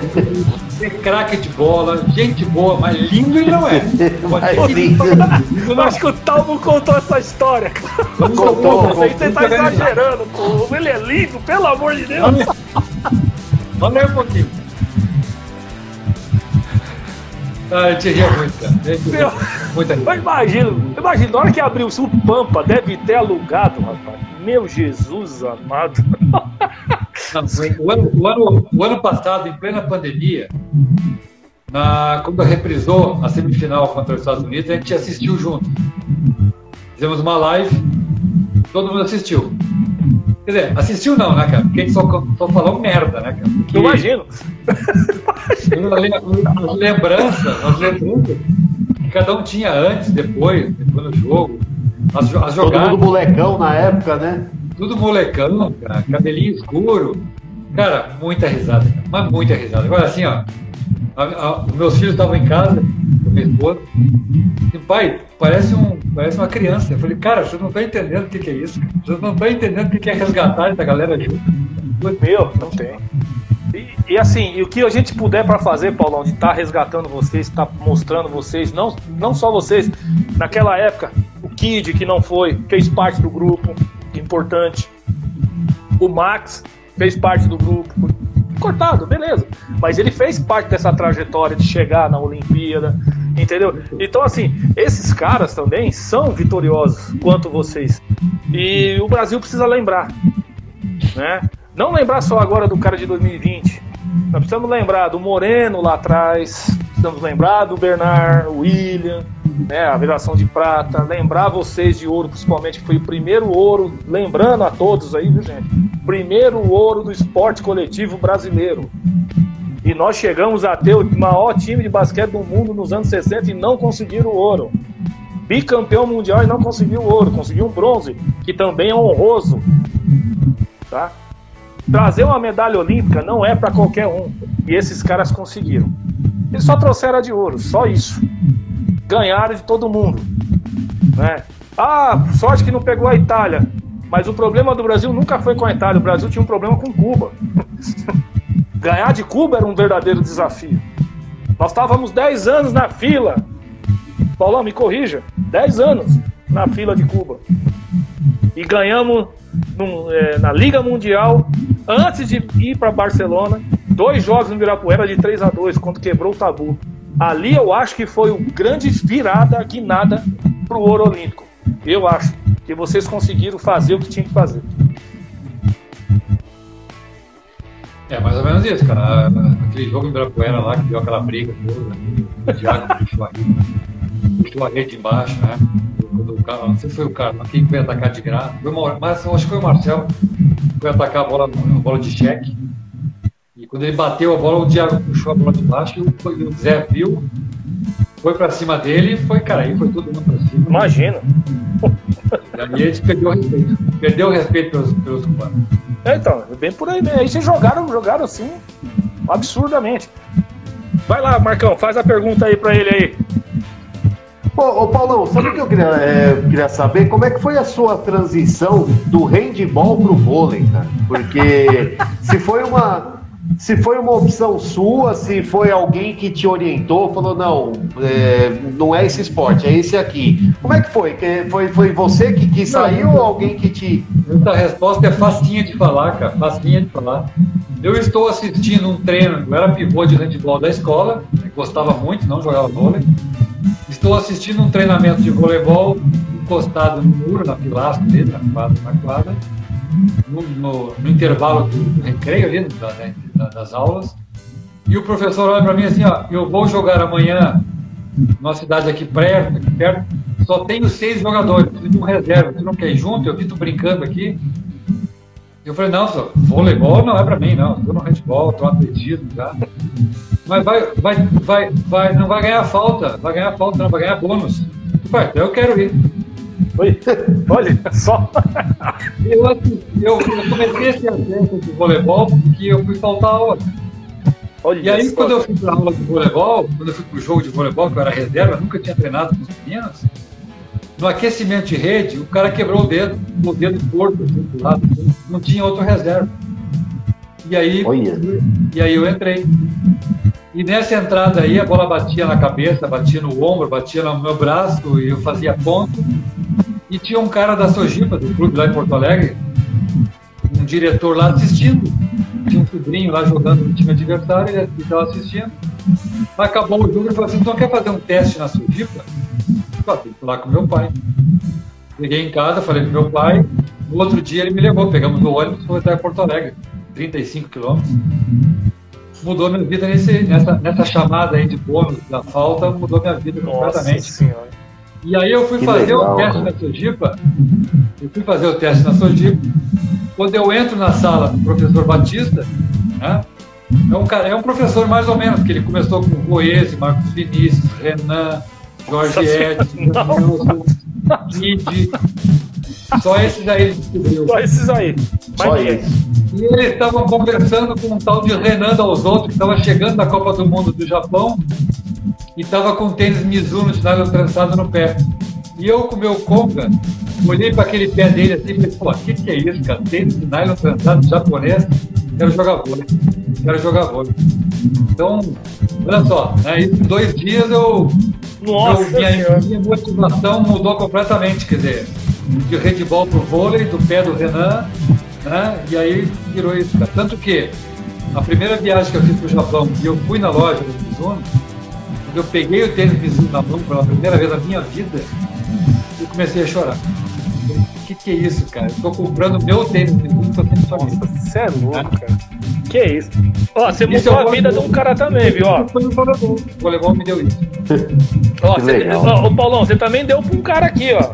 Ele também aqui, ó. Essa figura aqui, ó. Dirceu. o Dirça, tô falando você que ele ia entrar. A primeira bolada que eu tomei na cara foi uma chutada no meio do Paulão. Imagina esse cara contando história, meu Jesus amado. Ei, ei Orlandão. Eu não lembro disso, não lembro. Ficou parecido com você, pô.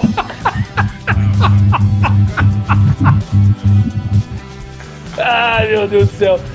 Só mandando um abraço aqui pro Jonas aqui, ó, Jonas Alves aqui, ó. Esse menino estudou comigo lá no, no colégio, rapaz. Eu, eu era do colégio, ele era da quinta série, esse moleque, chamava ele de Piu Piu. Imagina, um alemãozinho baixinho, rapaz, parecia um Piu Piu lá do Trajola. Isso figura. Grande abraço, Jonas. E Ícaro Dias falando aqui, nosso, nosso coordenador aqui, falando que é, é resgatar a história do voleibol, é isso mesmo. E vamos lá, Orlandão, manda aí. Só ajusta seu microfone que tá baixo. Abaixo. Agora, agora pode falar, beleza. Paulão, na, na Olimpíada de 92, a partir de que momento que vocês tiveram confiança de que teria chegar a medalha de ouro? Somente na semifinal ou, ou já. Porque na realidade saíram daqui não desacreditado, mas ninguém. Não, ninguém botava fé mesmo, não. Que vocês fazer essa coisa, né? Mas a partir de qual momento assim, vocês tiram assim, pô, tá próximo? Vocês lembram, vocês lembram que na Liga Mundial de 92 a gente ficou fora? Né? Perdeu lá. fora. O jogo... Perdemos Isso. não podia perder e ficamos fora dos finais. Não, e o jogo, do, o jogo de Cuba foi cumprir tabela, né, Paulão? Inclusive as finais, as finais da Liga Mundial de 92 foi depois da Olimpíada.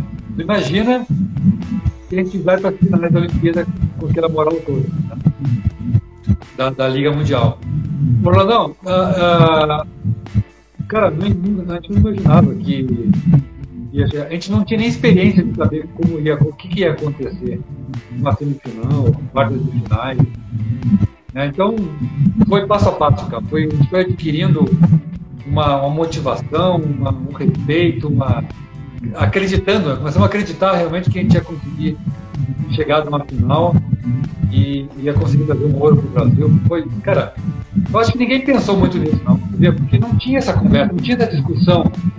Vamos ganhar, vamos. Não tinha isso. Não, vamos, vamos fazer o melhor, vamos fazer o melhor, vamos lá e, e vamos, não vamos perder a alegria, não vamos perder a alegria, o Brasil está torcendo pela gente, vamos fazer o melhor.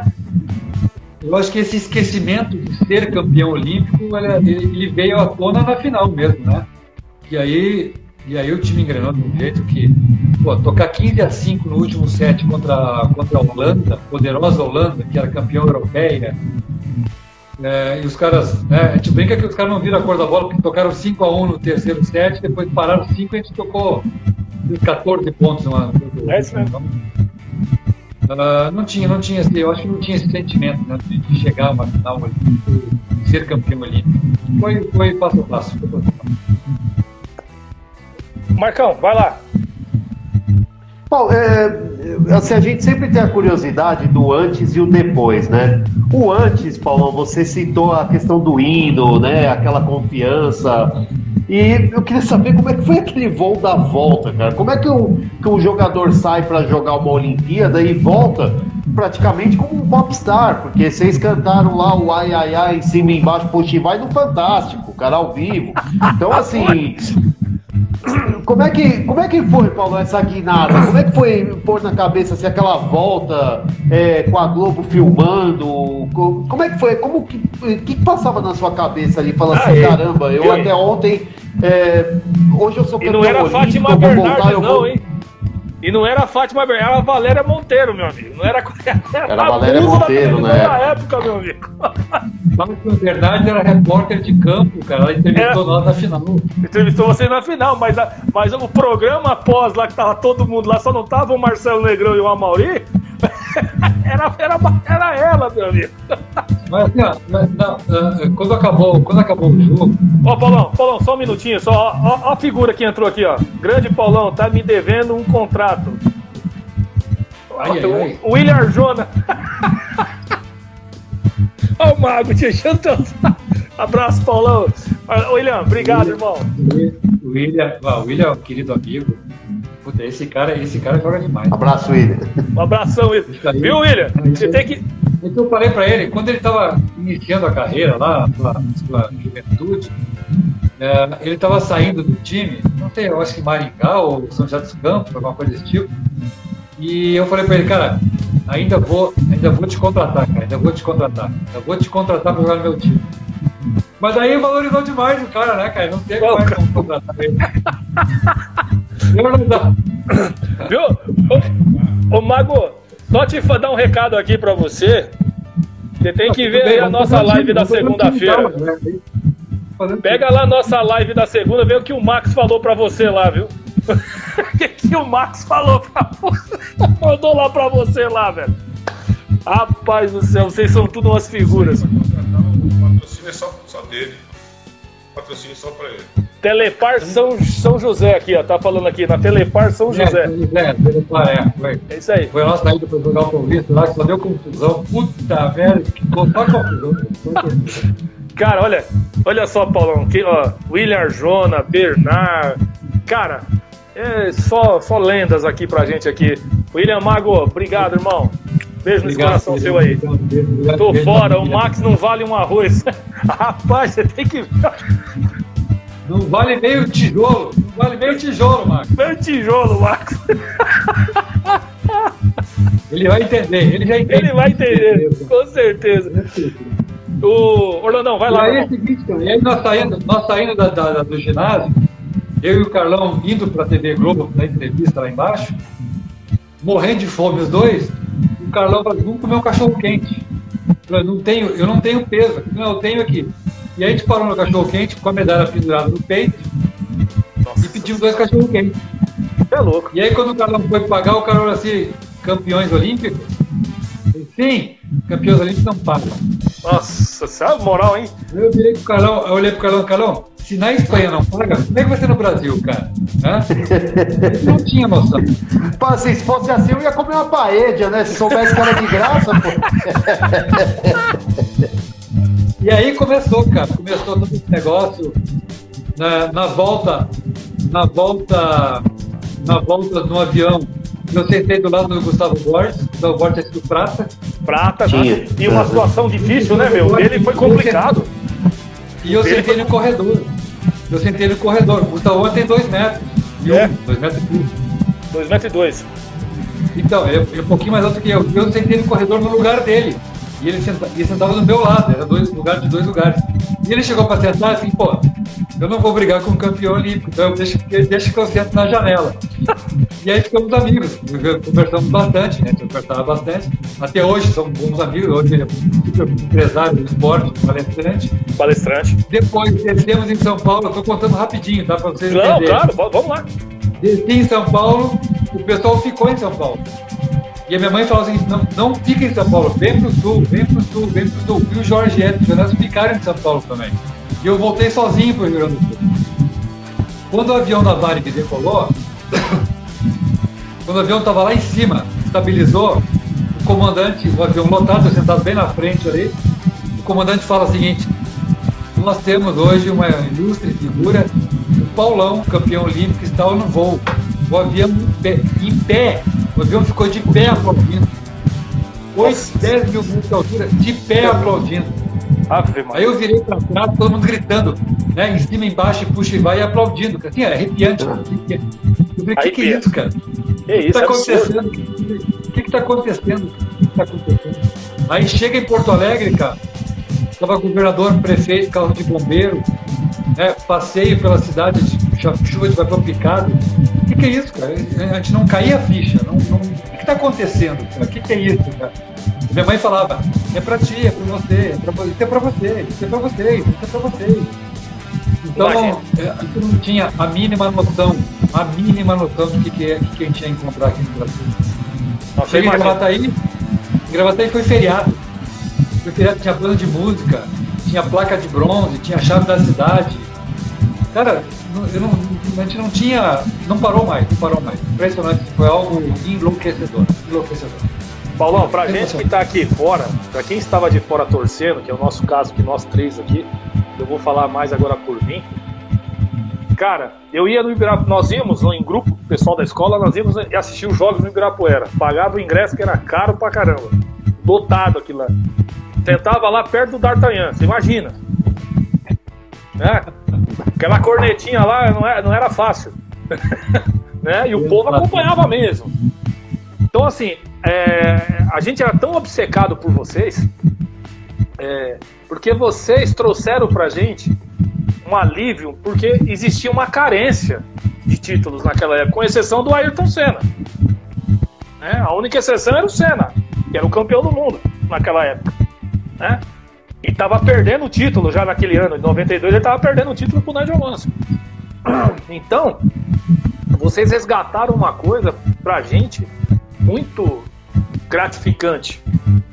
Agora, é, assim, vocês andando na rua não dava pra andar, vocês não conseguiam nem sair de casa praticamente, vocês não podiam ir no shopping com a família. Né? Marcelo falava, rapaz, é, assim, demorou muito pra cair a ficha de vocês? Ou quando você Pô, chegou não lá sabia. e A gente não falou, sabia, "Pô, a gente acredito." não, sabia como se comportar, cara. A gente não sabia, a gente queria atender todo mundo. E, e aí, chega, em Gravataí, cara, chegava ônibus e ônibus de tudo que é cidade, cheio de escola dentro pra, pra, pra ver, pra, pra pegar uma foto, tirar uma foto, criança, um monte de criança. E a minha mãe começou a colocar todo mundo pra dentro de casa, cara, e fazer café, e fazer bolinho, e fazer. Eu falei, mãe, para com isso, não tem como fazer. Mas coitadinhos, ficam esperando aqui, mas eles não avisam que estão vindo, eles chegam de, de surpresa, e um monte de coisa, entrevista, rádio, televisão, não parava mais, cara. Não parava, loucura, loucura. Loucura, loucura. É, foi uma, foi uma Copa do Mundo, como, como o Marcão falou. Época, foi uma Copa do Mundo. Na época é. a gente pegava o telefone, não tinha tanto celular assim. Não tinha. Pegava o telefone, tinha gente na linha, o telefone não tocava, ele congestionava de um jeito. Pegava o telefone, tinha gente na linha, o telefone não tocava, não tocava.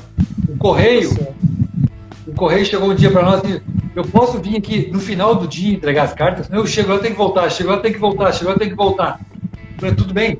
Ele chegava de tardezinha, assim, com um bolo de carta, assim, de cartão postal, de tudo que foi. Cara, doideira, loucura, impressionante. Nunca vi coisa loucura. acho que não teve mais, acho que não teve mais, viu? Nem na época do Bernardinho teve o que vocês tiveram em termos, em termos dessa tietagem. Eu acho é, que não foi igual de vocês. De vocês foi bravo mesmo. O tanto... É, foi forte. Foi forte né? Eu tive até o Marcelo Negrão ficou bonito. É, é né? diferente, bem diferente, né? Marcelo Negrão ficou bonito, Marcelo Negrão ficou bonito e o, e o Maurício virou galã. Aí, cara, aí até eu, né, cara? Uma vez eu perguntei pro Giovanni, viu, Paulão? Falei, Gigi, quando você ia pro saque, elas gritavam mais pra você ou pro Maurício, né? Aí aquele jeitinho dele, né? Ah, a briga era boa. Não, era mais pro Giovanni, era, era não, bem mais, né? Mas não tenha dúvida. Muito. Muito é. mais. Não. O, o, o, Marcelo falava, o pessoal falava, rapaz, quando anunciava o time, a escalação do time, falava o nome de Giovanni e o ginásio vinha abaixo. O Giovanni, Giovanni, Giovanni, Eu acho que só comparado ao Giovanni o Giba, né? Dessa que questão de tietagem, né? É, é, é. Sim. Acho que o que mais chegou próximo, assim, né? Ah, o Maurício também, viu? O Maurício tinha uma tietagem brava, hein? É. Maurício e o Orlandão, tinha. né? Ah, o Orlandão? O Orlandão, o Orlandão é duro. Tanto é que o Orlandão é o seguinte, a mãe dele não deixava ele nem sair de casa, porque senão. É. Era Pirelli. Era, era Pirelli. Né? Pronto, acabou. Minha sala sai. Minha sala sai e ela fala assim: pode ficar em casa. Você escolheu ser jogador, pode ficar em casa. Daí meus irmãos. Fica, tá vendo? Tá vendo como é que era, Paulão? Aí, ó. Tem que agradecer, né, agradecer. Não tinha jogado, porque, meu. Aquela época que eu, que eu joguei, né? Já que eu falei com era. Meu, só tinha fera. Eu é muito cara bom. Cara, Era muito cara bom. Tinha muito cara bom. Tinha muito cara bom. Era muito cara bom. Nossa senhora. É, Orlandão, vai lá, pra gente finalizar com o Paulão aqui, pra liberar ele aí. Tá, se é pra finalizar, eu vou já mais atual. Paulão, como é que você vê? Já, já das duas, já. Das duas seleções, tanto a masculina quanto a feminina. Quais são as possibilidades? Cara, uh, eu gostei demais da feminina, gostei muito da feminina, da atitude das meninas, do, brilho delas, mostrando a vibração, quem entrava, quem saía. Não convivi com eles esse ano, não consegui chegar na seleção lá e ficar pela pandemia tudo, então até conversei com o Zé por telefone e falei, Zé, me encantou, me encantou o grupo, cara. E isso pode suprir a dificuldade técnica que tu tá tendo, entendeu? Que hoje Estados Unidos China, Itália, tá pesado, cara, tá pesado, tão pesado, tão pesado. E eu acho que o grupo pode, pode, pode, pode surpreender a gente. E eu acho que vai surpreender. Se tiver sorte no cruzamento, que aí tem que ter sorte também, é, a gente chega lá para beliscar uma medalha. No masculino, cara, eu acho que chega como um favorito. Uh, mas é complicado. Chegar como favorito numa Olimpíada, Olimpíada é tudo diferente. A minha aposta hoje, eu vou ser bem, bem sincero, né? a minha aposta hoje é, é no nosso capitão, no Bruninho. É, que muita gente critica, fala besteira, aquela coisa toda. né? mas é um cara que é líder natural, é um cara que faz, faz todo mundo jogar, é uma garra, é uma determinação, cara. Ele, eu acho que ele é o cara que é o modelo olímpico do nosso atleta, entendeu? Que é aquele cara que se supera, que grita com todo mundo, porque não tem, não tem todo mundo ali. Ali tem que ter um time como todo defendendo o Brasil. E aí eu aposto nisso, né? Eu acho que o Renan, o Renan chega muito forte lá com tudo que aconteceu, né? Sim. Eu acho que essa, essa bagagem que ele está levando é, foi, foi, vai ser fundamental também, né? Tem, tem coisas que, que vêm para o bem, que vêm para o bem, né? Ele mora aqui pertinho, somos todos vizinhos aqui, e, e, eu acompanhei tudo isso junto com a esposa, com os filhos, cara, é, é algo assim de, cara, de, de ajoelhar e ficar rezando, né? Eu nunca tinha feito isso para ninguém, a não ser para meus pais, e fizemos isso aqui em casa, cara. Que, cara, a gente não podia perder um cara como esse. Então, eu acho que tudo isso soma muito na chegada de uma Olimpíada, sabe? E eu estou apostando nisso. Eu acho que o Brasil vai bem na quadra, vai bem na areia e é a nossa marca. Eu acho que o Brasil hoje é uma referência mundial, cara. E a gente tem que torcer aqui e rezar muito, porque vai ser maravilhoso. Tem que acordar de madrugada, tem que acordar, precisamos acordar de madrugada torcer para esse pessoal todo, porque vale a pena. Eu acho que a gente traz medalha masculino e feminino. Vai lá, Marcão. Bom, para finalizar, Paulo, é, agora como coordenador né, técnico, é, como é que você tem visto a base, esse trabalho de base nos clubes? É, você vê com bons olhos, você acha que tem futuro. É lógico que teve a parte financeira que foi muito afetada, que já não era, né? Muitos já não tinham essa, essa verba toda, agora com a pandemia piorou muito. Mas o, o trabalho em si, como que você tem visto a base dos clubes hoje Pra, porque isso importa demais, né? Não é só, a gente fala, fala assim demais de seleção, isso até entra no que o Orlando falou, mas a base dos clubes, o que, que você acha que pode até mesmo a CBV interferir? É, como que você tem visto esse trabalho de renovação hoje dentro dos clubes, na, na, nos, não só, até mesmo nos principais, né? Mas como que você tem visto esse trabalho de renovação no, no voleibol brasileiro? Cara, eu acho que os clubes, os clubes eles estão tendo mais apoio que tinham antigamente, tá? Porque hoje o comitê de clubes ele, ele consegue é, ele consegue patrocinar, financiar, investir um pouco mais do que era, que era antigamente. Eu acho que os clubes estão bem, estão, estão bem, podem melhorar com certeza. Eu acho que o intercâmbio, eu acho que a relação de engrenagem entre clubes, associações e CBV pode melhorar. Isso eu vejo claramente hoje, claramente, claramente. Eu vejo que as federações, por mais briga política que existam, dependem do resultado da seleção, então nós temos que pensar nisso. Não podemos ficar buscando quem é o mais bonito, quem é o mais poderoso, não, isso está fora de cogitação. Uh, e, e, acredito que é, nós já fizemos muitas seleções é, nível altíssimo, mesmo com dificuldade de altura, mesmo com dificuldade de investimento. Nós temos que parar de fazer chororô. O chororô o que, que é? Ah, nós não estamos viajando, nós não estamos com dinheiro. Nós... Cara, vamos, tra vamos trabalhar com o que a gente tem. Nós temos muita matéria boa, temos muito preparador bom, físico, técnico, tático. Precisamos sim, isso que vocês falaram no início aí, cuidar da cabecinha dessa galera toda. São momentos difíceis, nós estamos saindo de uma pandemia aí. Uh, mas eu acho que uh, o relacionamento precisa ser mais, mais próximo. Né? Uh, se a CBV errou ou não, vamos tentar melhorar isso.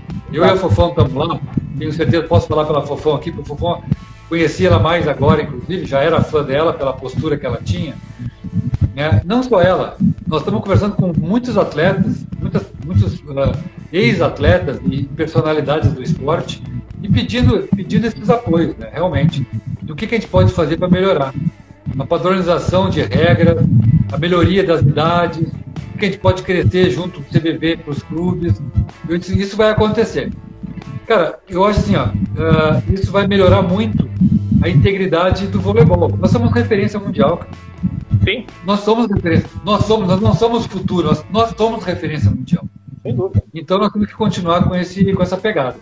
Eu acho que nós estamos no bom caminho, cara. Estamos no bom caminho. Precisamos melhorar. Esse, esse, essas frustrações que nós estamos tendo hoje, que te, na categoria do base, ficando lá, lá para trás, precisamos ajustar um pouquinho mais. É, alguma coisa está tá errada que a gente pode melhorar, mas não é má qualidade de profissional, não é não. Eu acho que é, uma, é um ajuste, é um ajuste que a gente pode correr atrás e melhorar. Gente, é assim, o cara que fala um negócio desse, né, Paulão? Falar, ah, é qualidade profissional. Pelo amor de Deus, gente. O técnico do. O técnico do, da, da, da base aqui é o Ailton Cabral. Pelo amor de Deus. Baita formador de, baita formador de atleta, pô. Nós conhecemos eles aqui há quase 20 anos aqui no São Caetano, aqui, pelo amor de Deus. Falei, né, gente não, não tem que falar né, dos profissionais. Profissionais maravilhosos. Alguma, algum olhozinho de engrenagem, Isso, alguma, alguma coisa ali para melhorar o processo. Entendeu? Exato. Exato. Então, então vamos, vamos analisar isso. Vamos para cima, cima. É isso aí, você tem razão. Porque o que nós temos muito hoje, né, Paulão? É o seguinte, o cara fala, ah, pô, o cara, tem muito cara bom. Tem muito cara bom, sim, e tem muito cara guerreiro que briga para a manutenção do voleibol brasileiro. Né? É, fala aqui o Orlando, aqui, você sabe muito bem, tá aqui na Pirelli, tá aqui, tá aqui em Santo André com o Celcinho, com o Madeira, você lembra do Madeira? Né? E, poxa, meu, guerreiros para manter o time, conseguiram, graças a Deus, Paulão, conseguiram um patrocinador, tá? Vão jogar a Liga C. Santo André tá voltando pro cenário. Que é, olha, não, nunca podia ficar. Uma história maravilhosa. Agora nós só soubemos.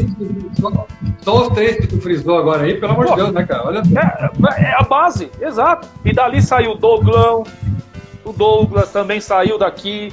Então, assim, é, agora Suzano, né, tá retomando também o projeto. Olha, gente, é, assim, nós estamos resgatando a história do voleibol brasileiro. E temos que incentivar isso, né, Orlandão?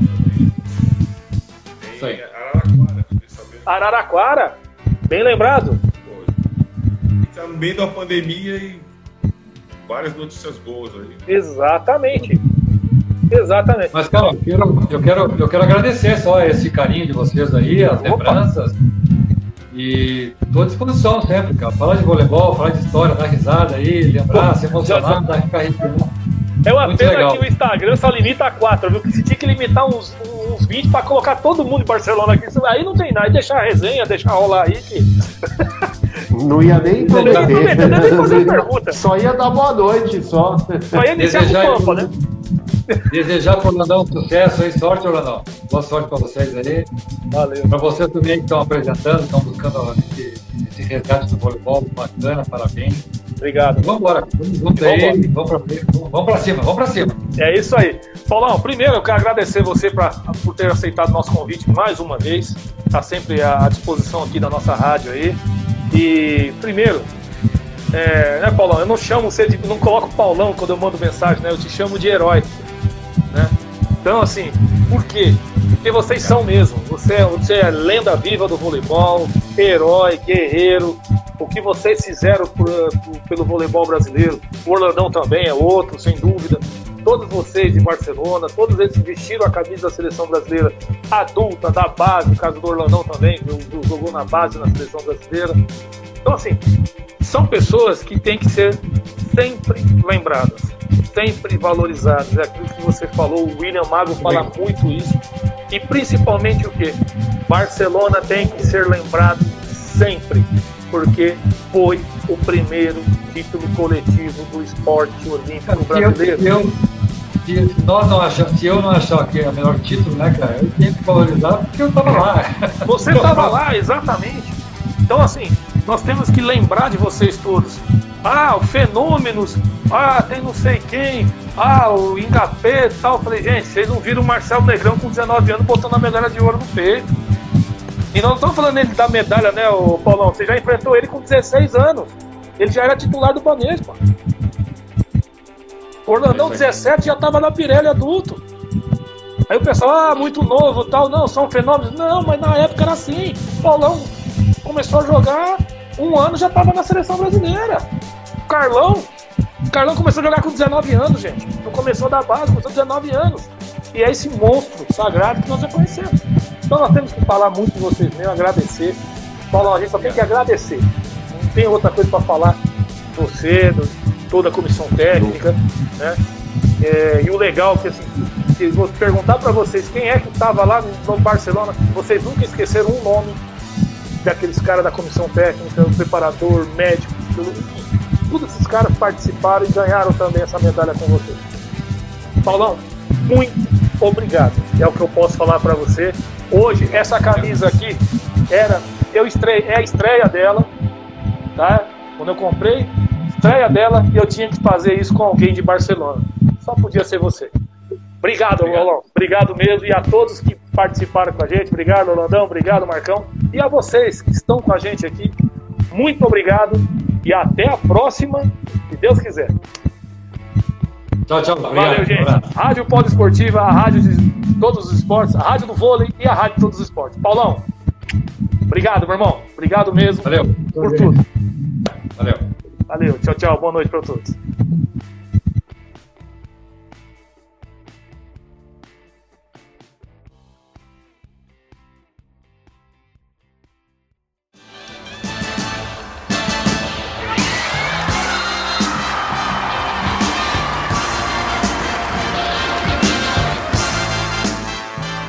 Termina na Rádio Poliesportiva Jornada do Vôlei Debate.